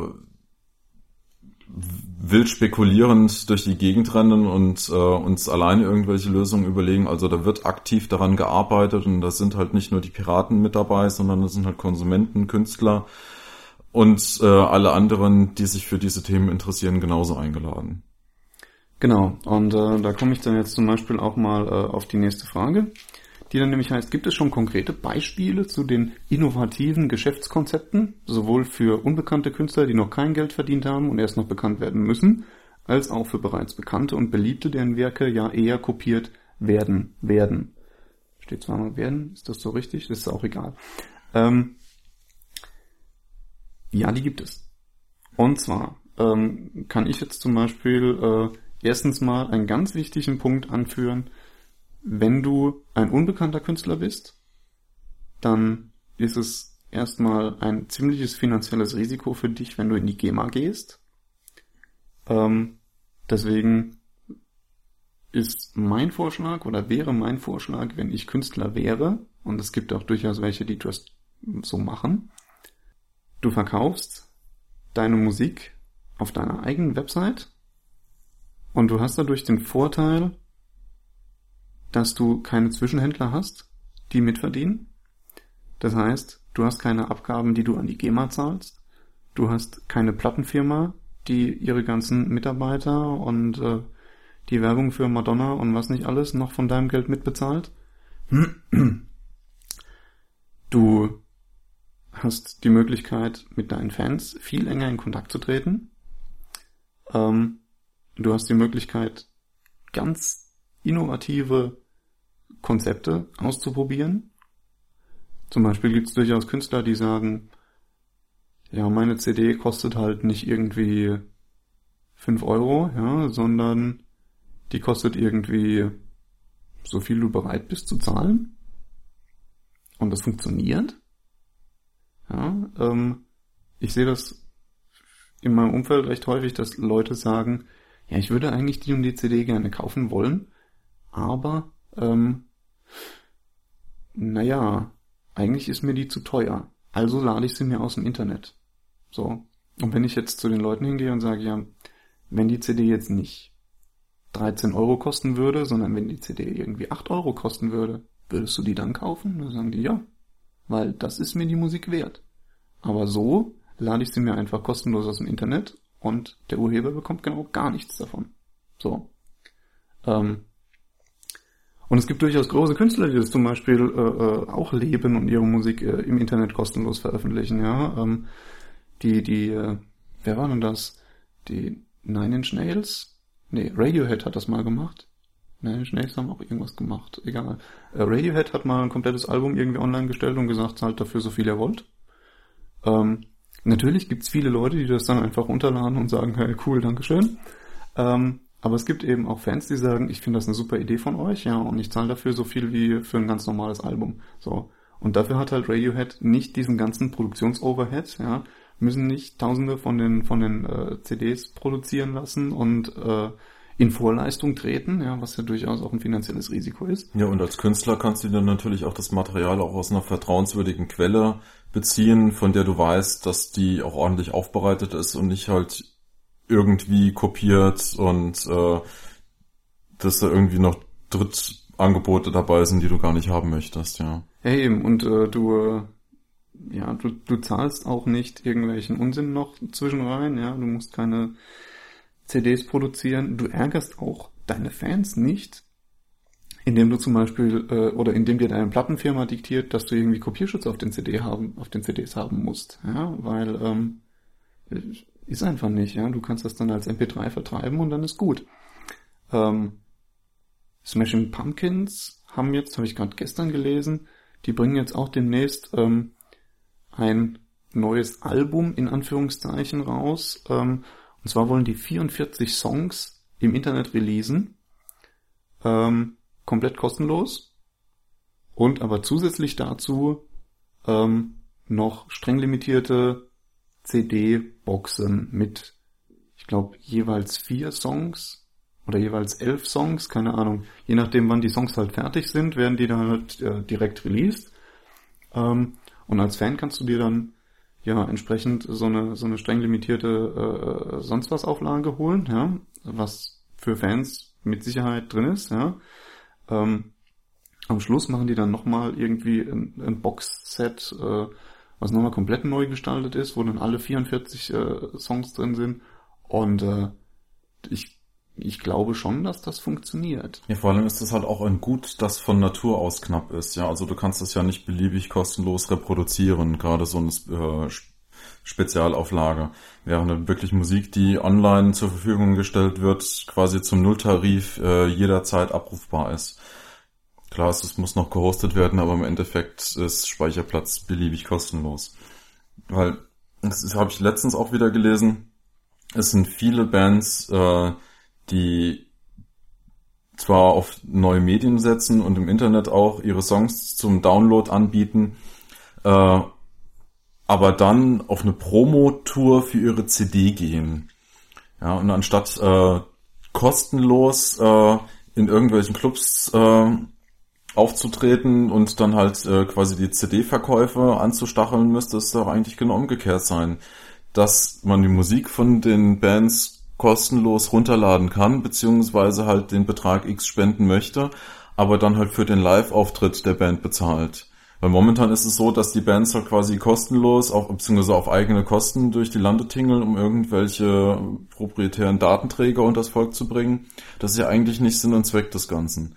Sondern es muss ja genau umgekehrt laufen. Die Band kann sich über ihre Plattform oder über ein beliebiges Label, von denen es sich beraten lässt, weil die wenigsten Künstler werden in der Lage sein, eine eigene Homepage so technisch gut aufzubauen, dass sie sich da präsentieren können. Aber jedenfalls soll es nicht an Datenträgern festgemacht werden, äh, dass man da halt jetzt auch einmal Promotouren für machen kann, sondern man muss sich quasi selbst als Act verkaufen. Und ähm, da kann man so einfach mit Erfolg haben. Man muss halt von diesem, diesem, diesem Denken wegkommen, dass man sagt, so ja, ich mache jetzt einfach Werbung und zahle selber drauf, sondern das kann man auch genauso gut umgekehrt machen, dass man halt übers Netz und die Dynamik, die dort vorherrscht, äh, sich bekannt macht. Ich finde auch ein ganz wichtiger Punkt dabei ist, dass es einfach äh, veraltet, ein, ein veraltetes Geschäftsmodell ist. Ja? Wenn du dir anguckst, äh, die Plattenindustrie, die heißt ja nicht ohne Grund Plattenindustrie. Ja? Deren Aufgabe ist es ja ursprünglich gewesen, Tonträger herzustellen und zu verkaufen. So. Und inzwischen äh, sieht das eben so aus, äh, die Anzahl verkaufter Tonträger nimmt kontinuierlich ab ja?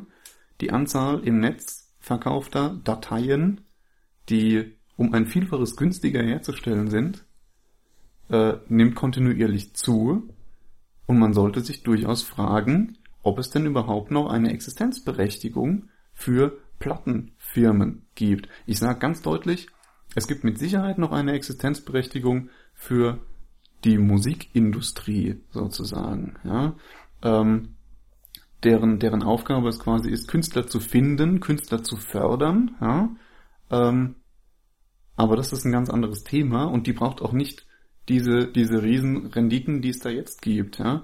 Ähm, die GEMA war ja ursprünglich eine Gesellschaft, äh, die das Reproduktionsrisiko von äh, Musikträgern äh, quasi von den Künstlern abnehmen sollte, um gemeinschaftlich äh, ja diese Träger herzustellen um quasi die, äh, die, die Produktionsstätten zu betreiben, um das ganze finanzielle Risiko äh, abzufangen. Und nur diese Produktionsstätten sind halt in diesem Umfang heutzutage nicht mehr notwendig, beziehungsweise äh, müssen nicht über solche Verwertungsgesellschaften äh, am Leben gehalten werden und müssen halt diese dieses Risiko auch nicht mehr von den Künstlern abnehmen, sondern das können die Künstler heute auch eigenverantwortlich wieder in die Hand nehmen. Ja, das ist halt, ähm, ja, das ist halt so. Der, dem kann man nachtrauern, muss man aber nicht. Ähm, ich weiß nicht, es beschwert sich ja zum Beispiel auch niemand, dass es heute keine Postkutschen mehr gibt. Ja? Äh, du fährst jetzt halt meinetwegen mit dem Auto oder mit äh, der Bahn irgendwo hin, wenn du verreisen willst, ja, anstatt dich auf die Postkutsche mit draufzusetzen, ja. Die Postkutscher fanden das damals bestimmt auch nicht so cool, als die Eisenbahn kam, aber es ist nun mal so. Und es ist ein, ein, ein Wandel einfach in der Technologie da und es ist nicht die richtige Entscheidung, ähm, diese Branche zu versuchen aufrechtzuerhalten auf Kosten der Konsumenten. Und Künstler. Und Künstler mit. So, haben wir jetzt genug zum Thema Urheberrechte? Ja, ich glaube, wir kümmern uns jetzt mal ein bisschen um Patente, ja. Um Patente, genau. Das ist ja äh, so ähnlich, ja, ähm, aber nicht ganz das gleiche. Sag was dazu. Ja, ich guck mal mal. Ich habe mir so ein bisschen was notiert. Ähm, ja, es geht halt wirklich um eine Reformierung des Patentsystems, ähm, da Wissen und äh, Informationen äh, frei zugänglich sind. Also es geht halt wirklich äh, um das äh, Kontra gegen, also gegen die künstliche Verknappung von Wissen und Informationen. Wissen und Informationen sind eigentlich gemeine Güter, die ohne Gegenleistung äh, jederzeit jedem frei zur Verfügung stehen sollen. Und halt gerade so Patente, die ähm, ja auf Gene, auf Saatgut ja quasi das Leben äh, äh, regulieren und äh, deren ja, ja, wessen wirtschaftliche Nutzung, ähm, das soll halt einfach, ist, ja, soll halt das Patentwesen in dieser Form äh, reformiert werden. Was habe ich mir da noch notiert? Genau, also es geht, ja, ähm, wie, wie sehen die Reformen aus? Ja, es, es heißt zum Beispiel hier, wir Piraten lehnen Patente auf Software und Geschäftsideen ab, weil sie die Entwicklung der Wissensgesellschaft behindern. So, ähm, das ist jetzt einige Jahre her, dass dieser Aufschrei wegen der Softwarepatente äh, durchs Netz gegangen ist. Viele werden sich da womöglich gar nicht dran erinnern.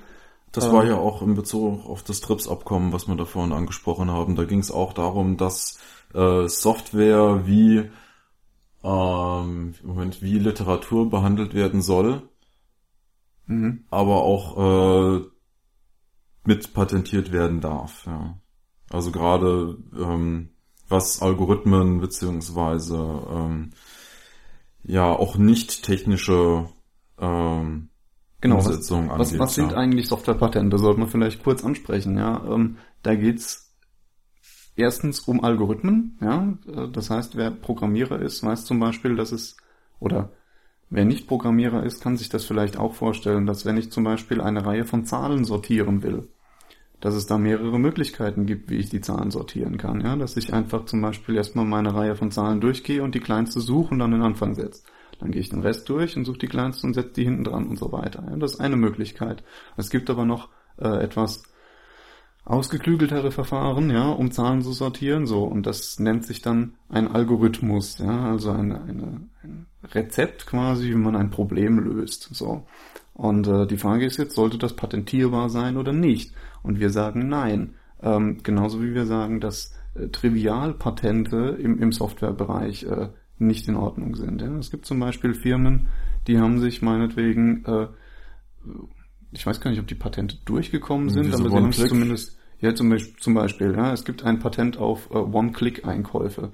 Wer schon mal bei Amazon eingekauft hat, der hat das vielleicht gesehen, dass man eben nicht nur einfach in den Einkaufswagen legen äh, anklicken kann, sondern dass es auch noch mit äh, One-Click bestellen äh, so einen Button gibt. Ja, und was was der einfach tut, ist, du klickst da drauf und äh, das Ding landet automatisch in einer Art Einkaufswagen, äh, wird automatisch an deine Adresse geschickt und wird automatisch von dir abgebucht. Ja? Ähm, das heißt, du machst genau einen Klick, ja, hast dir natürlich vorher deine Daten gesagt, was, ähm, was damit passieren soll. Ähm, und sparst dir dann natürlich alles weitergehende Einkaufswagen besuchen, Bestellung bestätigen, Lieferadresse bestätigen und richtig, so weiter. Genau. Und so weiter. Ja, und das ist, da sind wir halt der Meinung, das ist eigentlich so eine simple Idee, ähm, das ist zwar mit Sicherheit eine kluge Idee, ja, und äh, man kann das auch sehr gut benutzen, aber patentierbar sollte das nicht sein, ja. Ähm, das geht so weit, dass es Firmen gibt, die sich den Fortschrittsbalken patentieren lassen wollen. Also dieses kleine Ding, was sich von links nach rechts auffüllt, ja, und von 0 bis 100 Prozent hochzählt, wenn man irgendwie Dateien von, von A nach B kopiert, ja. Ähm, genau ja, Patente auf Software und Geschäftsideen, ähm, Patente auf das Leben, äh, inklusive Patente auf Saatgut und Gene. Da habe ich als Pirat jetzt auch nicht so den hundertprozentigen Durchblick, aber ich habe mich mal ein bisschen schlau gemacht und äh, ich habe festgestellt, dass es da wahnsinnig kranke Dinge gibt.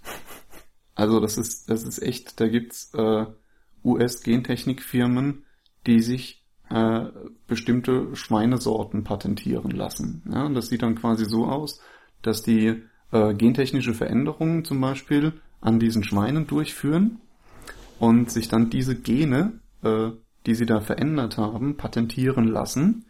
Ähm, diese Veränderungen sorgen zum Beispiel dafür, dass sich irgendwie die Schweine besser mästen lassen und so weiter. Ja? Ähm, und du kannst als Bauer dann so ein patentiertes Schwein kaufen. So. Du hast als Bauer dann aber ein Problem, weil du darfst äh, dieses patentierte Schwein zum Beispiel sich nicht einfach so fortpflanzen lassen, ja, und nicht äh, nachzüchten, ja. Nicht nachzüchten, genau. Und äh, das ist natürlich beliebig schwierig, weil ähm, man sieht das diesen Schweinen auch nicht an, ja, dass die entsprechend diese Patentschweine sind. So. Ja, bei Schweinen kann man ja dann die Nachzucht auch mit relativ einfachen Mitteln unterbinden, sofern man das möchte. Aber wenn du jetzt dir zum Beispiel Saatgut anguckst, dann ist das nicht so einfach. Ähm, es gibt einen großen Konzern, der sich auf den Verkauf von genverändertem Soja zum Beispiel ähm, spezialisiert hat, beziehungsweise da auch sich eine goldene Nase dran verdient. Ähm, da geht es darum, dass äh, ein bestimmter äh, die Pflanze ist so, das ist so modifiziert worden, dass sie quasi den, gegen den hauseigene Insektizide und Pestizide immun ist. Also man kann quasi das Sojasaatgut äh, ausbringen auf das Feld und bringt dann diese speziellen Insektizide und Pestizide aus. Von der gleichen Firma? Von der gleichen Firma und alle ähm, anderen Pflanzen und Tiere, die da sonst kräuchen und fleuchen, äh, gehen ein. Das ist ja Wahnsinn. Was, nat was natürlich total äh, super praktisch ist, äh, weil man äh, quasi keine Ernteausfälle mehr hat. Man hat keine anderen äh, Beimengen äh, von diesem äh, von anderem Saatgut auf diesen Feldern. Ähm, wird in den USA und anderen Orts in der Welt auch äh, großflächig eingesetzt. Nur das Problem hinter der ganzen Sache ist, ähm, die nicht nur das Saatgut, sondern halt auch die entsprechenden Mittel, die man ausbringen muss, sind teuer. Und ähm, dadurch, dass halt dadurch auch Monokulturen mit gefördert werden, ähm, bringt das natürlich äh, bei nicht ordnungsgemäßem äh, Ausbringen von diesen Pflanzenschutzmitteln auch äh, diverse Krankheiten mit sich, die dann in Indien reihenweise zu äh, Selbstmorden schon geführt haben, weil irgendwelche Bauern Kredite aufgenommen haben und äh, sich dann vielleicht das Saatgut leisten konnten, aber halt nicht die kompletten Mittel, die sie ausspritzen mussten, ja, und dann halt über eins, zwei Jahre Ernteausfälle so hoch verschuldet sind, dass sie keinen anderen Ausweg gesehen haben, außer ja, aus dem Leben zu scheiden, um dann der Familie wenigstens äh, ja die Reste zu ersparen. Mhm.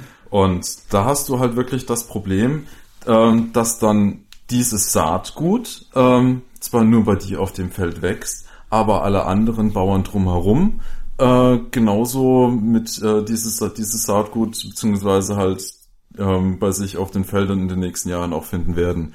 Der hält dann die Ausbreitungsgrenze nicht auf deinen eigenen Feldern äh, also hört dann bald auf deinen eigenen Feldern auf, sondern der Nachbar bekommt dann auch noch ein bisschen was damit. Das ist ein ganz großes Thema auch in Mexiko, die sehr viele Maissorten haben. Mais ist auch eine der Pflanzen, die da so in Monokultur mitgezüchtet werden. Und man findet in traditionellen, seit Jahrhunderten äh, angebauten Pflanzen auch diese Gen, also diese Genmanipulation, die eigentlich nur in, naja, diesen besonderes ausgewiesenen Feldern wachsen sollten. Ja, und dann hast du das Problem, darf man das jetzt reproduzieren, darf man das nicht? Wird man da jetzt als Bauer äh, äh, in Regress gezogen, weil du darfst dir selber zum Beispiel auch von diesem Soja, den du da züchtest, keine Pflanzen zurückhalten, um dann wieder eine neue Ernte im nächsten Jahr rauszubringen. Und ähm, da ist quasi dem Missbrauch von diesen Patenten Tür und Tor geöffnet. Von den ganzen, äh, naja, ökologischen Folgen jetzt mal gar nicht angefangen. Ja. Genau, und äh, ja, ich sehe schon, da kennt sich jemand aus. Ähm, wie gesagt, du darfst es nicht nachzüchten, ja. Ähm, das halten wir jetzt ähm, für, für dringend verbesserungswürdig, ja. Und äh, solange es eben diese Patente auf Saatgut und Gene noch gibt, ähm, steht in unserem Wahlprogramm, äh, fordern wir hilfsweise kurzfristig die Formulierung eines uneingeschränkten Nachbaurechts. Ähm, damit ja nicht weiter die natürlichen Verhältnisse auf den Kopf gestellt werden und Bauern äh, verklagt werden. Ähm, dann gibt es bei den Patenten aber noch einen, einen, dritten Bereich, der sehr kontrovers ist und das sind die pharmazeutischen Patente. Ähm, das ist natürlich ein, ein enormes Problem, wenn man sich darüber Gedanken macht, weil man dann nicht einfach sagen kann, die Patente sind scheiße, sondern weil man da durchaus ein bisschen diversifizieren muss. Weil man halt gewissen Firmen, die jahrelang auch forschen, einen gewissen Investitionsschutz ja auch bieten möchte. Mhm, genau, das, darum geht's nämlich, ja. Also ähm, es ist natürlich eigentlich ziemlich sarkastisch, wenn du als Firma irgendwelche ähm, Medikamente gegen, gegen AIDS-Symptome oder sonst was äh, auf den Markt bringst und äh, die aber zu solchen Preisen verkauft werden, ähm, dass sich ein Großteil äh, der betroffenen Patienten, zum Beispiel in Dritte Weltländern, einfach diese Medikamente nicht leisten können. Und aber da ein Patent auf dieser auf dieser äh, Arznei ist, ähm, ja, haben auch andere Hersteller nicht die Möglichkeit, äh, es einfach zu kopieren und äh, zu günstigeren Konditionen auf den Markt zu bringen. Ja? Und da muss man halt sagen, ähm, oder vielleicht sogar zu verbessern, ja. Ja klar.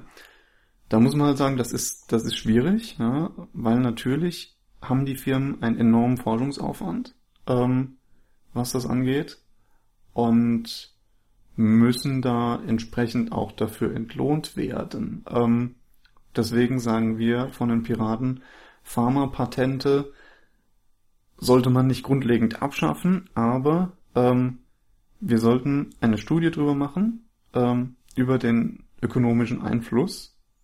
Wie wirkt sich das wirtschaftlich aus? Ja? Ähm, welche andere Systeme gäbe es, um das möglicherweise zu, finanzi äh, zu finanzieren und um dann halt abzuwägen, ob das mit dem gegenwärtigen System vielleicht der günstigere Weg ist oder halt eine Alternative einzusetzen, ja. Genau. Ja, das zum Thema Patente. Ähm, dann geht's weiter mit dem Punkt Open Access. Äh, was versteht man darunter?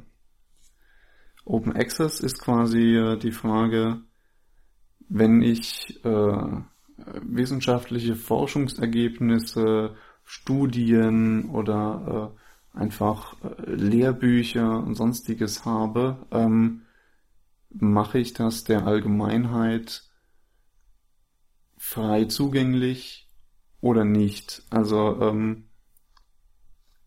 ich leite quasi mal die, die Diskussion über den Punkt ein mit dem Satz im Wahlprogramm, mit öffentlichen Geldern geförderte Arbeit muss aber auch der Öffentlichkeit zugutekommen.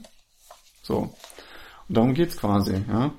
Ähm, du hast halt quasi äh, Forschungen, die an Universitäten äh, oder sonst wo durchgeführt werden, die von den Steuerzahlern finanziert werden, die aber teilweise unter Verschluss bleiben, ja, äh, nicht veröffentlicht werden, weil sie zum Beispiel im Auftrag irgendeiner Firma oder eines Konsortiums oder des Staates oder sonst was gemacht werden. Ähm, und obwohl da sehr interessante Entdeckungen drin sind, profitiert die Öffentlichkeit nicht davon, obwohl die Öffentlichkeit dafür gezahlt hat. Und das ist so ein Punkt, ähm, da sagen wir, da sollte auf jeden Fall äh, der Grundsatz gelten, was die Öffentlichkeit bezahlt hat, gehört auch der Öffentlichkeit. Das heißt, die Öffentlichkeit hat die Möglichkeit, nicht nur diese äh, Erkenntnisse dann auch tatsächlich zu lesen und zu nutzen, sondern auch auf diesen Erkenntnissen basierend aufzubauen und äh, neue Ergebnisse zur Verfügung zu stellen. Ja. ja, und das ist ja auch nicht nur so im wissenschaftlichen Bereich, sondern das fängt ja auch schon in der Schule an. Ähm, das ist einer der Punkte, dass ähm, Lehrmaterial, das in Bildungseinrichtungen generell auch genutzt wird, also bevorzugt unter freien Lizenzen veröffentlicht werden soll, beziehungsweise halt auch generell Lehrmaterialien aus unter freien Lizenzen eingesetzt werden sollen.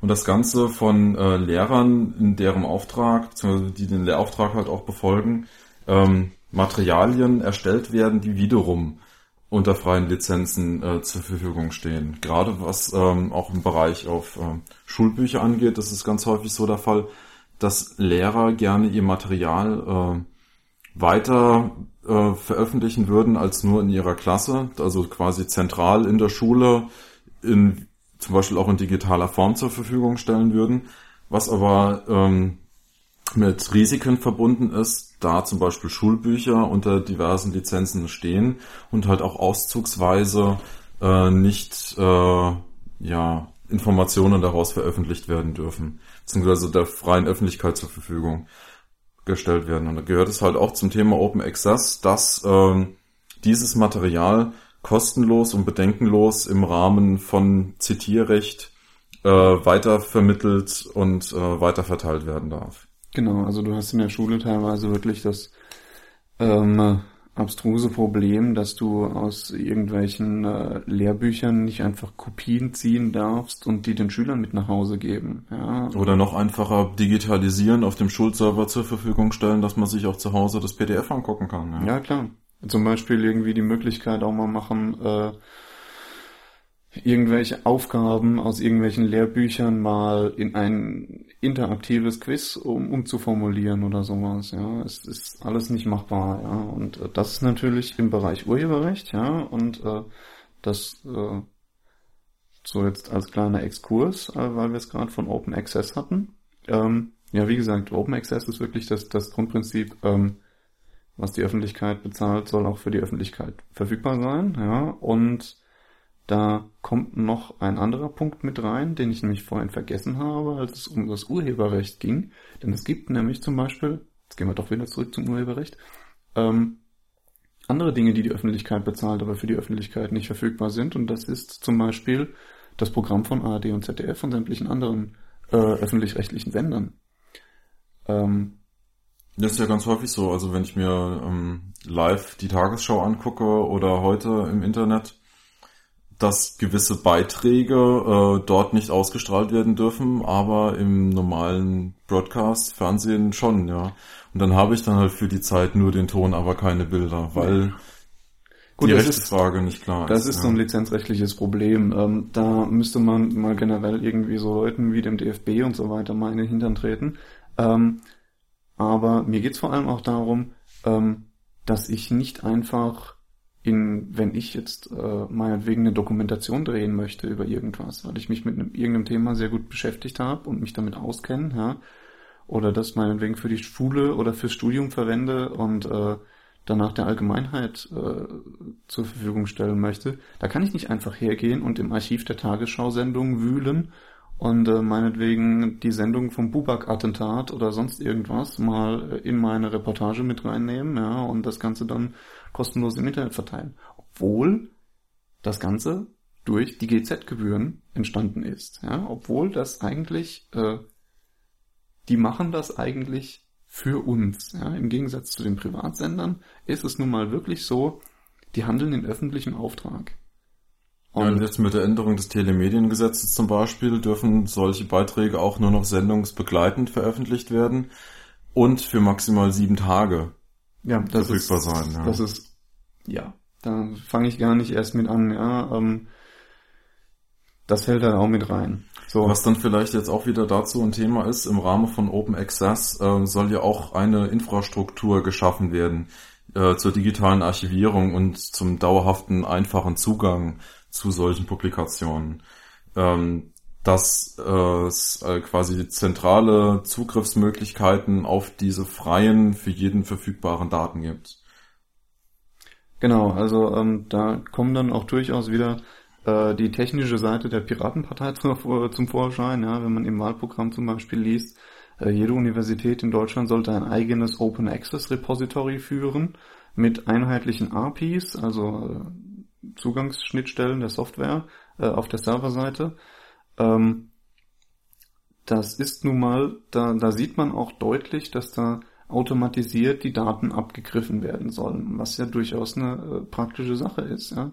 Wer schon mal ähm, einen Blog in einem Newsreader äh, oder in, in so einem Feedreader gelesen hat, der weiß, dass es durchaus sinnvoll ist, wenn du eben nicht jeden Morgen 20 Webseiten ansurfen musst, um äh, die äh, neuesten Nachrichten des Tages zu lesen, sondern wenn du einfach hergehen kannst und äh, ja, du, du machst deinen Newsreader auf und du hast alles auf einen Blick. Und genauso sollte das dann theoretisch auch mit diesen ganzen Forschungsergebnissen funktionieren, dass du eben einfach automatisiert die Daten abgreifen kannst und siehst, aha, die Uni Mannheim hat irgendwie neue Forschungsergebnisse zum Thema Botnetze oder sonst was gemacht, ja, und äh, das ist mit ein Punkt, ja.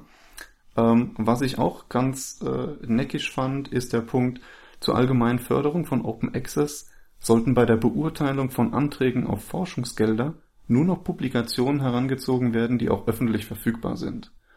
Ähm, das kann man so stehen lassen, finde ich cool. Das, das, sollte man so machen, ja, auf jeden Fall.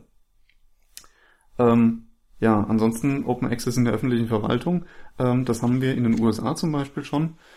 Da ist alles, was äh, die öffentlichen Stellen produzieren an Material, automatisch Public Domain, also automatisch gemeinfrei. Das heißt, du kannst dir zum Beispiel die hochauflösenden Satellitenbilder von der NASA, kannst du dir einfach krallen und kannst damit irgendwas tun. Ja, Du kannst dir damit die Wand tapezieren, ähm, du kannst darauf aufbauend äh, irgendeine Software schreiben und, und was nicht alles. Ja, Und äh, das ist wahnsinnig kreativitätsfördernd in meinen Augen. Und das sollte in Deutschland auch gemacht werden. Und deswegen steht im Wahlprogramm Werke, die von oder im Auftrag von staatlichen Stellen erstellt werden, sollten der Öffentlichkeit zur freien Verwendung zur Verfügung gestellt werden. Und der Quelltext von Software muss dabei Teil der Veröffentlichung sein. Genau, da geht es nämlich nicht nur um die Daten, die halt im Rahmen der öffentlichen Verwaltung erhoben werden, sondern auch um die Software, die dort eingesetzt wird. Und ähm, nicht nur die Daten sollen jedem frei zur Verfügung stehen, sondern auch äh, die Möglichkeit muss offen sein, dass sich jeder über die eingesetzte Software äh, informieren kann, um mögliche ähm, ja Hintertüren zu finden, beziehungsweise auch um sicherzustellen, dass äh, die Verwaltung auch Software in dem Maße nutzt, äh, wie sie auch äh, ja ausgeschrieben wurde und nicht halt irgendwelche zusätzlichen Funktionen dort noch implementiert sind. Oder zum Beispiel um die Software zu verwenden, äh, äh zu verbessern. Ja. Äh, es gibt ja diese elektronische Einkommenssteuererklärung, ne, dieses Elster-System. Mhm. Das ist ja auch nur für Windows und ich glaube auch für Mac verfügbar. Nee. Nee, okay, nur für Windows. Ähm, für Mac nicht, für Linux auch nicht. Und äh, ich glaube durchaus, dass wenn das freie Software wäre, dass sich da einige genervte äh, Freiberufler finden würden, die das Ding auch mal auf Linux portieren. Ja? Und da äh, profitiert dann schon wieder ja ganz Deutschland davon eigentlich. Ja? Und von daher ist das eine sinnvolle Sache. So, schließen wir das Kapitel mal ab. Ihr hört uns fleißig blättern. Ähm, ja, passt jetzt eigentlich ganz gut. Ja, zum Thema abschließen das nächste Thema aufmachen. Nämlich Kapitel 5, Infrastrukturen offen halten. Oh, oh. ja, genau, Infrastrukturen offen halten. Ähm, für alles, was Infrastrukturen betrifft, muss Gemeinnützigkeit und Transparenz als Auflage vorgeschrieben sein. Habe ich mir hier angestrichen. Ähm, jetzt die Frage, was ist, was ist Infrastruktur? Ähm, naja, Infrastruktur, das äh, ist erstens äh, so Sachen wie Straßen, Schienen, Wasserversorgung, Stromnetze, Wasserwege, ja, Wasserversorgung, äh, Gasversorgung, Internet und alles Mögliche, was damit äh, zu tun hat, ja. Und es geht halt quasi darum, Monopole zu vermeiden, ähm, wie wir es ja gesehen haben mit äh, dem, der, der Privatisierung äh, des, des Telekommunikationsmarkts, ja, dass eben auch andere Anbieter außer der Telekom äh, dir deinen Telefonanschluss legen können, ja? dass du andere Stromanbieter haben kannst, ähm, dass du andere Wasseranbieter haben kannst. Gibt es das eigentlich? Nee, ja? Hm, nicht, dass ich wüsste. Ich glaube, Gas ist jetzt neu. Ja. Ja. Aber was halt auch immer mit reinspielt äh, in diese offenen Infrastrukturen, ähm, dass trotzdem eine hohe Versorgungssicherheit und eine nachhaltige Investition gesichert ist. Das ist nämlich äh, vielfach äh, in der Vergangenheit nicht der Fall gewesen. Äh, gerade akut die Probleme, die die Deutsche Bahn in Berlin hat, beziehungsweise der S-Bahn-Betreiber, da diverse Prüfverfahren nicht richtig durchgeführt worden sind und jetzt einige Bahnen aus dem Verkehr gezogen worden sind. Da gab es schon in Nordrhein-Westfalen das Problem bei diversen Netzbetreibern, dass bei etwas höheren Windgeschwindigkeiten äh, ganze Hochspannungsnetze zusammengebrochen worden sind, weil äh, zusammengebrochen. ja, aber zusammengebrochen worden passt eigentlich auch. Ja. ja. Ähm, weil Hochspannungsmasten abgeknickt sind äh, und sich dann hinterher herausgestellt hat, dass dort äh, ja minderwertiger Stahl verwendet wurde, der seit Jahrzehnten äh, dort in der Landschaft herumstand und nichts getan hat, bis er zusammenbrach, außer und ähm, das geht aber auch dahin, dass äh, die äh, Städte ihre Infrastruktur äh, weiter verkaufen, um kurzfristig äh, liquide zu sein.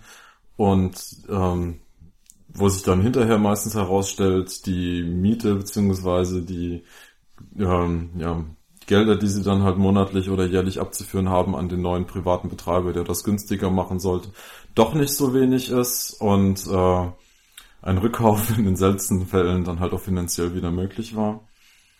Und äh, da geht es halt wirklich darum, dass äh, Infrastruktur, die extrem anfällig und überlebenswichtig ist, äh, stärker ähm, zu, ähm, zu öffentlich auch zu kontrollieren und halt in Fällen, wo äh, diese diese ja nicht sichergestellt werden kann, dass die Betreiber dieser Netze den Anforderungen entsprechen, äh, bei Bedarf dann halt auch wieder Verstaatlichung äh, von diesen Infrastrukturen zu erfolgen hat.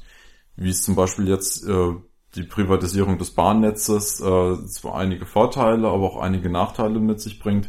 Wenn man jetzt etwas längerfristig guckt und schaut, was für Investitionen ausbleiben könnten, ein Beispiel von Großbritannien, äh, wo es schon Unglücke gegeben hat, weil das Schienensystem einfach nicht in dem Zustand ist, ähm, den es haben sollte, äh, muss man sich halt wirklich auch die Frage stellen, ob gerade solche einmaligen Infrastrukturen überhaupt im Rahmen von ja, freiem Wettbewerb betrieben werden können. Ja, eben. Ähm, also hier steht zum Beispiel auch drin, nur wenn der Staat als einzig öffentlich kontrollierbare Instanz der Betreiber solcher Netze ist, kann sichergestellt werden, dass die von uns geforderten Ansprüche erfüllt werden. Ähm, das geht mit Sicherheit auch in Richtung Bahnprivatisierung, ja, und wir gehen an die Börse und wir machen alles nur noch auf Profit ausrichtend. Ähm, Außerdem gibt es natürlich auch die Infrastruktur Internet, ähm, wo in unserem Wahlprogramm steht, das Netz muss sich neutral gegenüber den transportierten Inhalten verhalten. Das heißt erstens, dass es keine Priorisierung von Inhalten gibt. Das heißt, dass alle Pakete gleich schnell durchgeleitet werden, ja, was äh, einer der, der wichtigeren Punkte im Thema Netzneutralität ist. Wobei man da sicherlich noch in Bezug auf Quality of Service darüber diskutieren kann. Gerade zur Priorisierung von Voice-over-IP. Natürlich, aber es geht, es geht ja da zum Beispiel äh, darum, dass irgendwie ähm, Amazon.de schneller übertragen wird als dein Blog. Ja. So, und äh, das halte ich für persönlich für äh, nicht in Ordnung. So. Ähm, das ist der erste Punkt. Der zweite Punkt ist, die Netzbetreiber tragen keine Verantwortung für die übertragenen Daten. Ähm, da hatten wir es ja schon bereits äh, davon äh, mit der mit der Frage äh, Forenhaftung und sowas. Ähm, aber auch, dass, dass einfach äh, der Netzbetreiber nicht haftbar gemacht werden kann, wenn äh, seine Nutzer irgendwie File-Sharing machen. Ja? Was natürlich dann auch dazu führt, dass du den Netzbetreiber nicht einfach ähm, drohen kannst, äh, so nach dem Motto, hier, wenn du nicht vorauseilenden Gehorsam machst und deinen Nutzern irgendwie das Internet überwachst, ja, dann äh, machen wir halt dich dafür verantwortlich. Ja, wobei es ja nicht nur auch kommerzielle Zugangsknoten gibt, sondern ja auch durchaus in gemeinschaftlichen Projekten oder in Einzelfällen Leute ihre Internetzugänge zu Hause zur Verfügung stellen, um halt im Rahmen der möglichst ja niedrigen Eingangsschwelle zu Informationen äh, halt natürlich auch dem Informationsbedürfnis äh, der Mitmenschen äh, genau, Rechnung also zu tragen. Du, du betreibst quasi zu Hause meinetwegen einen Phone Access äh, Point, ja, und äh, lässt quasi damit äh, beliebige Leute, die an der Straße einfach an deinem Haus vorbeilaufen, von dir aus ins Internet, ja, und dann sollst du natürlich nicht verantwortlich dafür sein, wenn die irgendwelchen Unsinn damit machen. So. Was natürlich richtig ist. Ähm, ja, ansonsten äh, gehen wir in dem Wahlprogramm dann nochmal kurz auf die Netzsperren ein, die wir ja vorher auch schon mal hatten, wo ich mir hier noch äh, den Punkt unterstrichen hatte, dass der Kampf gegen rechtswidrige Angebote im Internet jederzeit mit rechtsstaatlichen Mitteln geführt werden. Was, was insbesondere heißt, dass wir nicht einfach illegale Verträge mit den Providern schließen und die dann im Nachhinein legalisieren. Ja? ähm, und dann ist noch der Punkt, äh, den wir vorhin auch schon angesprochen haben, äh, den, den Ausschluss von Bürgern aus dem Internet, ja, ähm, der strikt abgelehnt wird. Also auf keinen Fall, da habe ich mich ja vorhin schon äh, dazu geäußert und ich glaube, da gibt's auch nichts weiter so groß dazu zu sagen. Ja, vielleicht muss man nochmal auf die Gewaltenteilung zu sprechen kommen, dass man halt wirklich bei der Beurteilung, ob äh, gewisse Inhalte rechtswidrig sind oder nicht, ähm, das nicht einer einzelnen Behörde überlassen darf, sondern äh, wie das jetzt momentan mit den Sperrlisten ist, die vom BKA gepflegt und vom BKA an die Provider weitergeleitet und Beschwerden an das BKA weitergeleitet werden, sondern dass man halt wirklich konsequente Gewaltenteilung auch in diesem Bereich äh, ja, fordert und durchsetzt. Das stimmt, das ist ein wichtiger Punkt. Gut, Kapitel 6 ist das letzte, glaube ich. Das ne? ist das letzte große das Kapitel. Das letzte große Kapitel, genau. Ähm, so groß ist das gar nicht, sind auch nur zwei Seiten. Ähm, das ist Bildung. Ähm, Bildung in einer freiheitlich-demokratischen Gesellschaft, äh, wo es quasi darum geht, ja, der freie Zugang zu Information und Bildung ist wichtig, da wir eine Informationsgesellschaft sind, Schrägstrich werden, eine Wissensgesellschaft, in der es quasi wirklich nicht mehr darum geht, möglichst viel zu produzieren oder möglichst viel zu äh, an, an Agrardingern anzubauen oder was auch immer, ja, sondern ähm, die Zukunft der Menschheit liegt in Wissen und Information. Und äh, das muss auch in der Bildungspolitik abgebildet werden. Ja, ja so. es wird ja auch immer auf, auf den mündigen und äh, selbstverantwortlichen Bürger gepocht und äh, diese Mündigkeit und diese Selbstverantwortung kann natürlich auch nur dann äh, in Anspruch genommen werden, wenn der Bürger auch ausreichend gebildet ist. Ja. Und ähm, gerade in Hinblick auf die immer weiter um sich greifenden äh, naja, Regelungen, auf die der jeder Rücksicht nehmen muss, ähm, um sich halt im rechtsstaatlichen Raum zu bewegen, äh, ist halt gerade zum Beispiel im Bereich Medienkompetenz äh, mehr als äh, nur ein wenig Nachholbedarf vorhanden. Äh, wenn zum Beispiel, äh, das sind ganz triviale Beispiele, äh, man macht mal wieder eine Fortbildungsmaßnahme äh, zu, mit Schülern zum Thema Medienkompetenz, was viel zu selten stattfindet und merkt dann, wie, wie unvorsichtig beziehungsweise wie, wie wenig sensibel doch jeder Einzelne ist äh, mit seinen persönlichen Daten. Ähm, das ist für mich zum Beispiel einer der Punkte, der mit in äh, zum Thema Bildung für eine freiheitlich-demokratische äh, Gesellschaft zählt. Und da gehören noch nicht mal universitäre äh, oder sonstige Studiengänge mit dazu, sondern das fängt auch schon im Kleinen an. Genau. Ähm, äh, bei der Gelegenheit habe ich bei Twitter gesehen, wir haben die, die Frage bekommen, wie steht ihr eigentlich zum, zum Thema Nachmittagsunterricht? Seid ihr dafür oder dagegen? Also ich fand den früher immer doof. Ich hatte den früher gar nicht. Bei uns an der Schule gab es nachmittags nur so, nur so AGs. Das war so Sport, so siebte, achte Stunde oder so.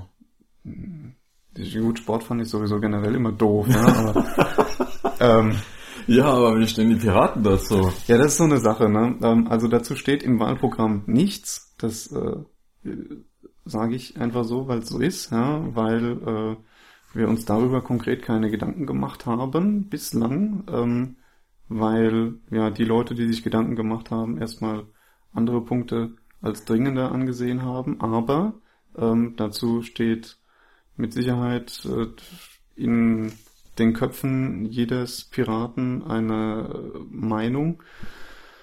Ähm, puh, ich weiß gar nicht, ob es da jetzt so schnell einen Konsens geben könnte. Das ist halt also ist was was was äh, Meinung ist und äh, beziehungsweise Position ist dann ja auch so im Wahlprogramm drin steht, äh, dass halt die Sta äh, staatlichen Bildungseinrichtungen in keinster Weise irgendwie den den die Erziehung der Eltern ersetzen soll, sondern dass das natürlich äh, ein gemeinschaftlicher Bildungsauftrag ist, den Eltern und Erzieher gemeinsam äh, durchführen. Und ähm, dann ist es wahrscheinlich äh, eine, ja sehr individuell, ob das Bedürfnis überhaupt besteht zu Volltags- äh, bzw. Ganztagsschulen bzw. Nachmittagsunterricht. Ähm, was eine eine Position von uns halt ist, dass man sich äh, gegenseitig ergänzt fördert und halt dort unterstützt, wo es nötig und gewollt ist. Und äh, also ich, zumindest meine Meinung ist, äh, dort, wo halt Nachmittagsunterricht äh, zur Förderung von individuellen Fähigkeiten und Interessen äh, äh, sinnvoll ist, soll man den durchaus nutzen und auch wahrnehmen. Und äh, wenn man natürlich die Möglichkeit hat, äh, ähm, ja, den individuellen Bedürfnissen zu Hause dann halt auch äh, Rechnung zu tragen. Ja, also ich für eine pauschale Einführung oder für eine pauschale Gegenposition bin ich da jetzt auch nicht zu haben. Hm, ja, nee, also da müsste ich mir auch müsste ich mir auch konkretere Gedanken drüber machen, aber ähm, was auf jeden Fall bei uns im Wahlprogramm drinsteht, ist äh, eine Demokratisierung der Bildungseinrichtungen. Das heißt, ähm, die äh, die Schulen und Universitäten sind eben nicht einfach nur dafür da, um von oben herab irgendwelche Dinge zu predigen, ähm, sondern die sind auch für die, für die Schüler und Studenten ein, ein, ein umfassender Bestandteil ihres Lebens und äh, deswegen auch als deren Lebensraum zu begreifen und äh, die müssen dann mitgestalten können. Das heißt, die Bildungseinrichtungen müssen demokratisch organisiert sein. Das heißt, du musst als Schülerschaft, als Studentenschaft äh, die Möglichkeit haben, da Einfluss zu nehmen, ähm, da Dinge mitbestimmen zu können, ja, und äh, da mit Sicherheit dann auch solche Sachen wie wollen wir Nachmittagsunterricht oder nicht, ja, und äh, wie hat der auszusehen?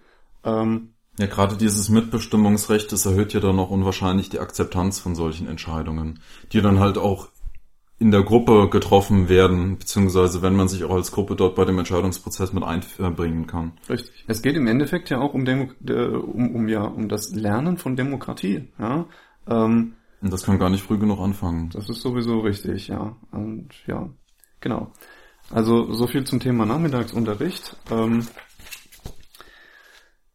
was hatten wir denn noch zum Thema Bildung? Bildung, äh, private Finanzierung von Bildung. Habe ich hier noch einen kurzen Punkt. Äh, ist grundsätzlich zu begrüßen, solange sie keinen Einfluss auf die Lehrinhalte hat. Ich grüße dann mal Microsoft. ähm, ja, ähm, ja, ja, wenn wir sowieso bei Finanzierung sind, äh, Bildungsgebühren, Studiengebühren, ja, ähm, egal welcher Art, schränken den Zugang zu Bildung ein und sind deshalb kategorisch abzulehnen. So. Bezieht sich jetzt auch konkret auf irgendwelche Lehrmittelgebühren, also Zuzahlungen zu Schulbüchern, Selbstbeschaffung von Schulbüchern, ähm, ja. also zusätzliche Gebühren in jeder Form und Höhe. Es ist, es ist ein Unding, dass äh, Leute, die sich Bildung nicht leisten können, nicht an der Bildung teilnehmen können, zum Beispiel. Ja. Ja, da gibt's eigentlich gar nicht so viel dazu zu sagen. Ne? Ähm, es gibt. Das so ist ja das Schöne, bei so offensichtlich richtigen Punkten gibt es ja, ja auch nicht so viel Diskussionsbedarf. Ja. Es, gibt, es gibt so viel, es kommen immer wieder Leute und sagen, wie wollt ihr das finanzieren?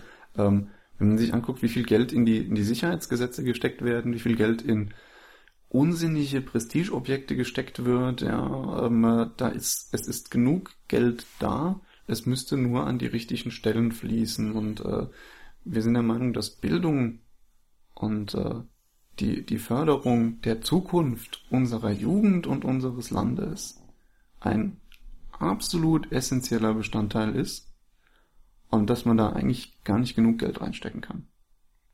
So. Ähm, das würde, glaube ich, jeder so unterschreiben, ja. Ja, ne? Das, das, Problem ist, es sagen viele, aber es macht irgendwie keiner. Ja.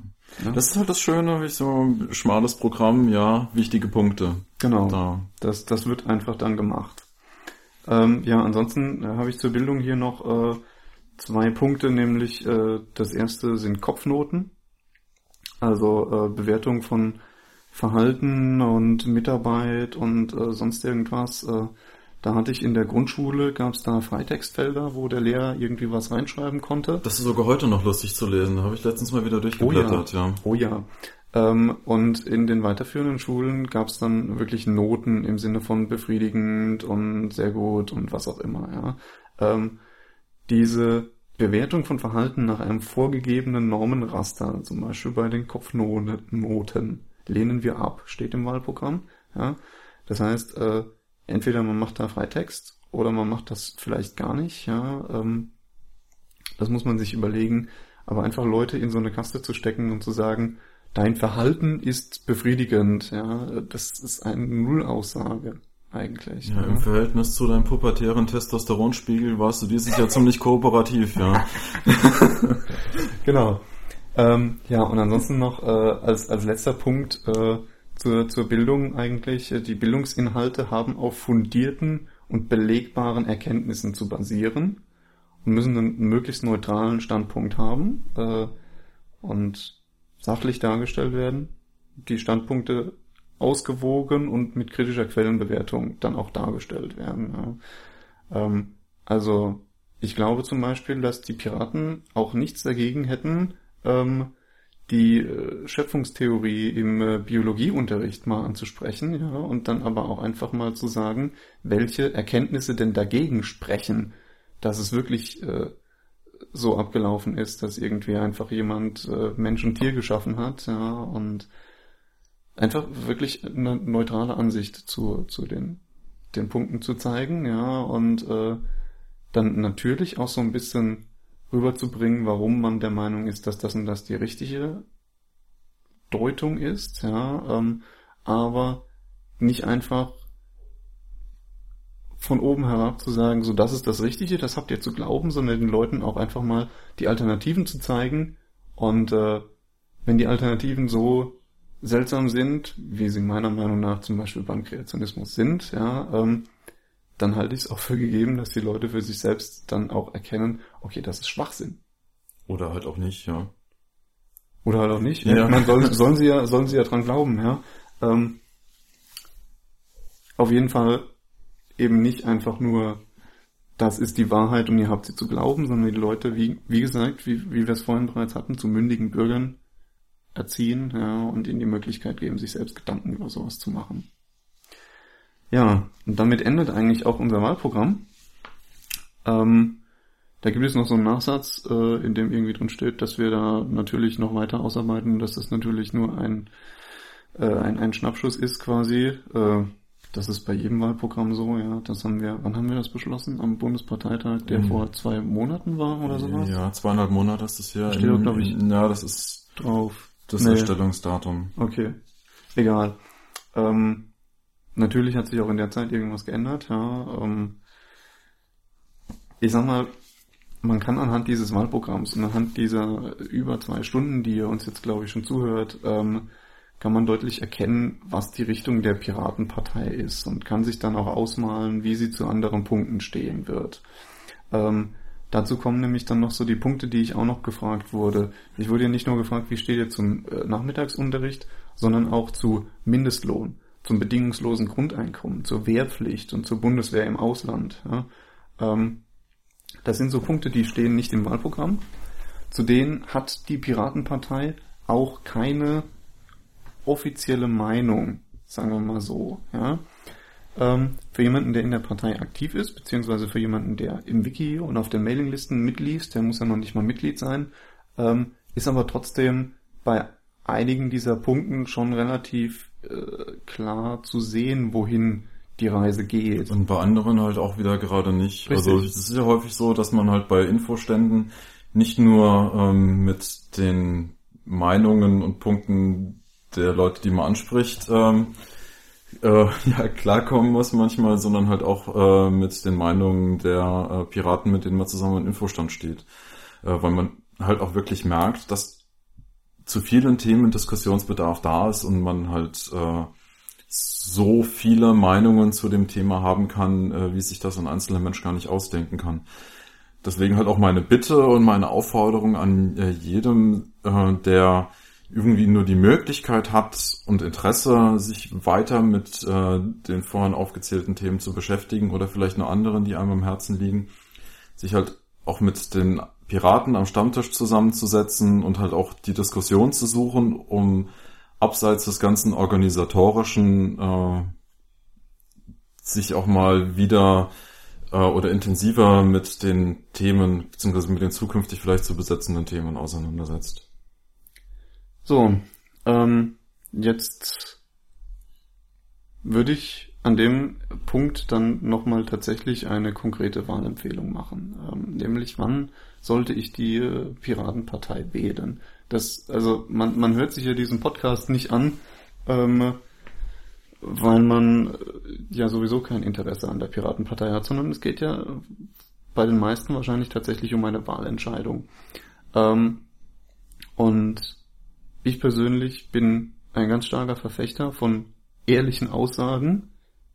Deswegen bin ich auch in der Piratpartei. ähm, deswegen sage ich euch ganz deutlich, natürlich haben wir nicht zu allen Punkten eine Meinung. Das muss aber auch nicht unbedingt schlecht sein. Ja? Wir haben zu vielen Punkten eine Meinung. Ähm, Und zu vielen Punkten viele Meinungen. Das auch, ja. Ähm, die Punkte, die wir in unserem Wahlprogramm haben, bin ich der Meinung, sind für viele Leute in Deutschland sehr, sehr wichtig und sind für viele Leute auch so wichtig, dass sie tatsächlich den Piraten ihre Stimme geben zur Bundestagswahl. Und warum wählen diese Leute Piraten, obwohl die Piraten zum Beispiel nichts sagen zum Thema Wirtschaftskrise, obwohl die Piraten nichts sagen zum Thema oder fast nichts zum Thema ähm, Auslandspolitik. Ja, ähm, das liegt einfach daran, dass die Piraten eben mehr sind als nur das, was in diesem Wahlprogramm steht, weil es nämlich auch um eine grundsätzlich andere Politik geht. Weil es nämlich auch um eine grundsätzlich andere Art von Parteiarbeit geht, weil du eben ähm, viel näher an der Basis bist, viel näher an den Wählern, an den Leuten, die in der Partei sind, an den Leuten, die nicht in der Partei sind. Ja. Ähm, es ist unglaublich, wie sehr sich die Leute momentan engagieren, obwohl es immer hieß, die Jugend in Deutschland oder generell die Deutschen sind so politikverdrossen. Ähm, ich bin der Meinung, es ist einfach überhaupt keine Politikverdrossenheit, es war eine Parteiverdrossenheit, ja. Und äh, dadurch, dass es jetzt eine Partei gibt, die eben anders arbeitet. Es sind so viele, die gesagt haben, ich habe mich politisch noch nie engagiert, weil ich noch nirgends eine politische Heimat gefunden habe. Es gab äh, niemanden, der mich angesprochen hat, beziehungsweise so gepackt und äh, so motiviert, endlich mal äh, was zu tun und anzupacken. Und ich denke, das sind wirklich viele Leute, die sich bei den Piraten zu Hause fühlen, beziehungsweise auch zu Hause fühlen werden. Äh, die merken, dass äh, man hier nicht nur verkrusteten Strukturen hinterher jammert und auf festgefahrenen äh, Wegen geht, sondern dass man halt auch bereit ist, äh, ja, mal über den Tellerrand rauszugucken und ganz andere Lösungsansätze in Erwägung zu ziehen, äh, was woanders gar nicht möglich wäre. Richtig, also ein Teil unserer Forderungen kann man ja durchaus äh, als utopisch quasi ansehen, ja, ähm, was diese Urheberrechtsreform angeht. Da sagen viele Leute, das könnt ihr nicht machen, ja. Aber äh, wir sind der Meinung, wir lassen uns davon nicht einschränken, was ihr für machbar haltet oder, oder nicht, ja, sondern äh, wir sind der Meinung, dass es das Richtige ist und deshalb stehen wir dafür auch ein. Und äh, das ist der Grund, äh, weshalb ich persönlich so motiviert bin, mich bei den Piraten zu engagieren und weshalb ich persönlich auch der Meinung bin, dass man die Piraten auch wählen kann, ähm, wenn man der Meinung ist, da fehlt noch ein bisschen was. Da fehlen Punkte, die mir wichtig sind. Aber ich sehe, dass bei den Piraten durchaus der Wille da ist, eben nicht einfach nur, ähm, ja, ihre Punkte irgendwie in der Politik durchzubringen, sondern auch die Art, wie Politik in Deutschland gemacht wird, grundlegend zu ändern. Mehr Transparenz reinzubringen, mehr Basisdemokratie reinzubringen, die Leute mehr zu involvieren und einfach auch wieder mehr Ehrlichkeit äh, in die Parteienlandschaft zu bringen. Ja, auf äh, jeden Fall haben wir jetzt, glaube ich, lang genug geredet. Ich meine, es waren jetzt äh, über zwei Stunden, aber es ist eigentlich so eine Wahlentscheidung auch wert, ja. Und ich kenne das von keiner anderen Partei, dass das Wahlprogramm so ausführlich besprochen wird. Obwohl wir noch deutlich mehr drüber reden könnten. Also die zwei Stunden, die wir jetzt hatten, die könnten wir nochmal locker hinten dranhängen. Klar. Ähm, ich verstehe die Leute, die sagen, hey, das ist mir viel zu viel und äh, könnt ihr das nicht kürzer machen und eigentlich hat mich nur das Thema XY interessiert. Ich werde mal schauen, ob man da vielleicht noch was hinschneiden kann, dass man die einzelnen Kapitel irgendwie released, aber ansonsten ist das hier Creative Commons. Wer Zusammenfassungen veröffentlichen möchte, der bitte, bitte macht das, ja, gerne. Wir freuen uns drüber, über alles, was irgendwie hier weiterverwendet wird. Ja, ansonsten bleibt glaub, uns... Die wichtigsten Punkte haben wir jetzt eigentlich besprochen und mhm. viele habe ich jetzt auch nicht mehr, was ich noch ansprechen möchte. Nö. Ja, dann bleibt uns eigentlich nur noch zu sagen. Klar machen zum Ändern. Bundestagswahl? 27. 27. September. September. Und tschüss. Tschüss. Ich bin Pirat. Ich bin Pirat. Ich bin Pirat. Ich bin Pirat. Ich bin Pirat. Ich bin Pirat. Ich bin Pirat.